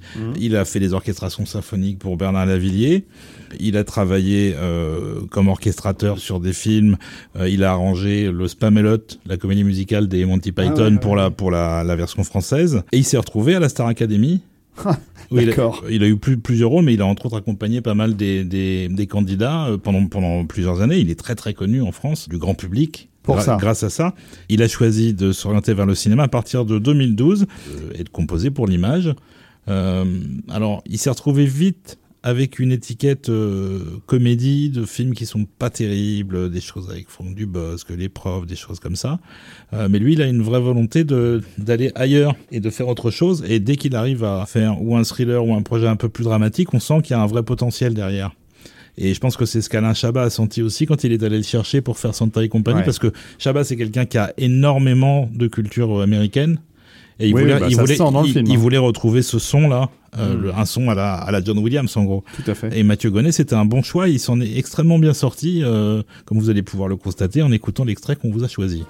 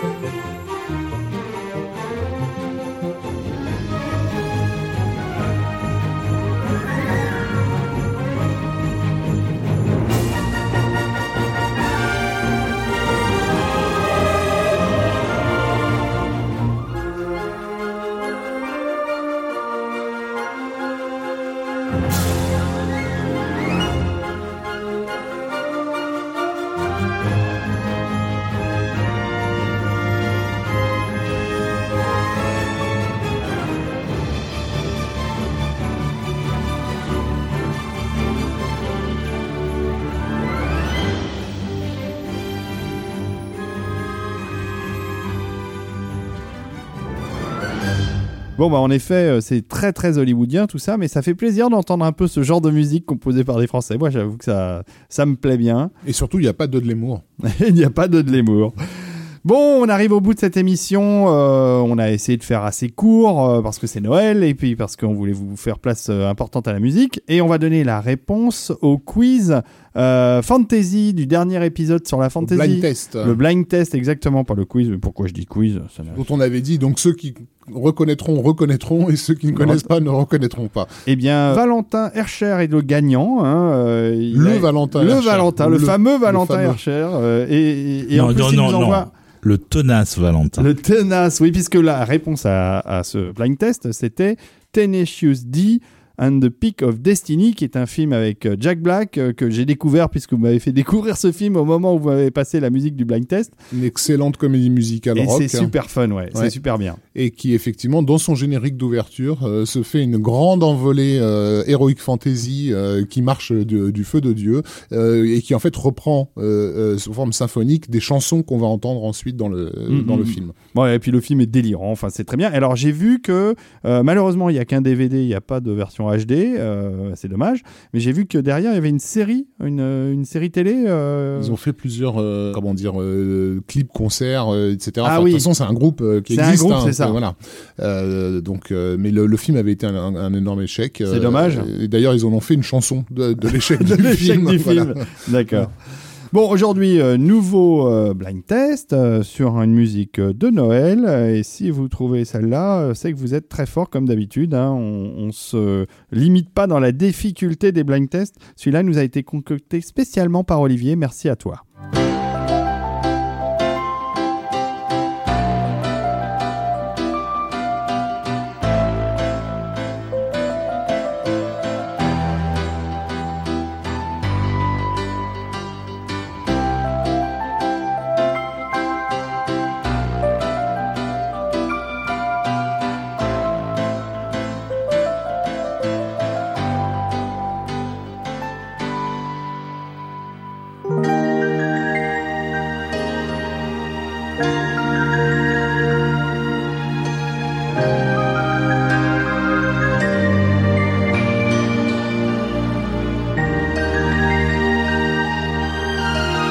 Donc on arrive au bout de cette émission euh, sur ce magnifique blind test. hein. Merci, euh, merci Olivier, Ouais, c'est formidable. Vraiment, Olivier, je- on ne sait comment te remercier. mais parce que c'est- Noël, hein. c'est le moment Noël. où tu reçois des cadeaux et quand même tu dois, des fois, Mais tu moi, dois je- sourire. Mais j'ai choisi ça parce que je vous aime tous. Ouais, et nous vous aimons tous. Nous vous souhaitons d'excellentes fêtes de Noël, de fin d'année. euh, Passez un bon réveillon, un réveillon du Nouvel An. Et on reviendra euh, l'année prochaine, on vous le jure, on, on sera là. On va reprendre des forces euh, et, Et- on va revenir en force. Et on va revenir en force. Et, et donc, euh, on vous salue tous. Merci Olivier d'être venu spécialement pour cet épisode de Noël, euh, juste Pour- à Noël. Reprendre ton traîneau et repartir. C'est ça. Euh, merci Rafik. Merci, merci David. Et on termine. Qu'est-ce que j'ai fait de mon bonnet? On termine sur euh, du John Williams, euh, sur euh, son hymne à Noël de Home Alone de 1990. We wish you a Merry Christmas. Et quand c'est John Williams qui vous le dit, c'est formidable.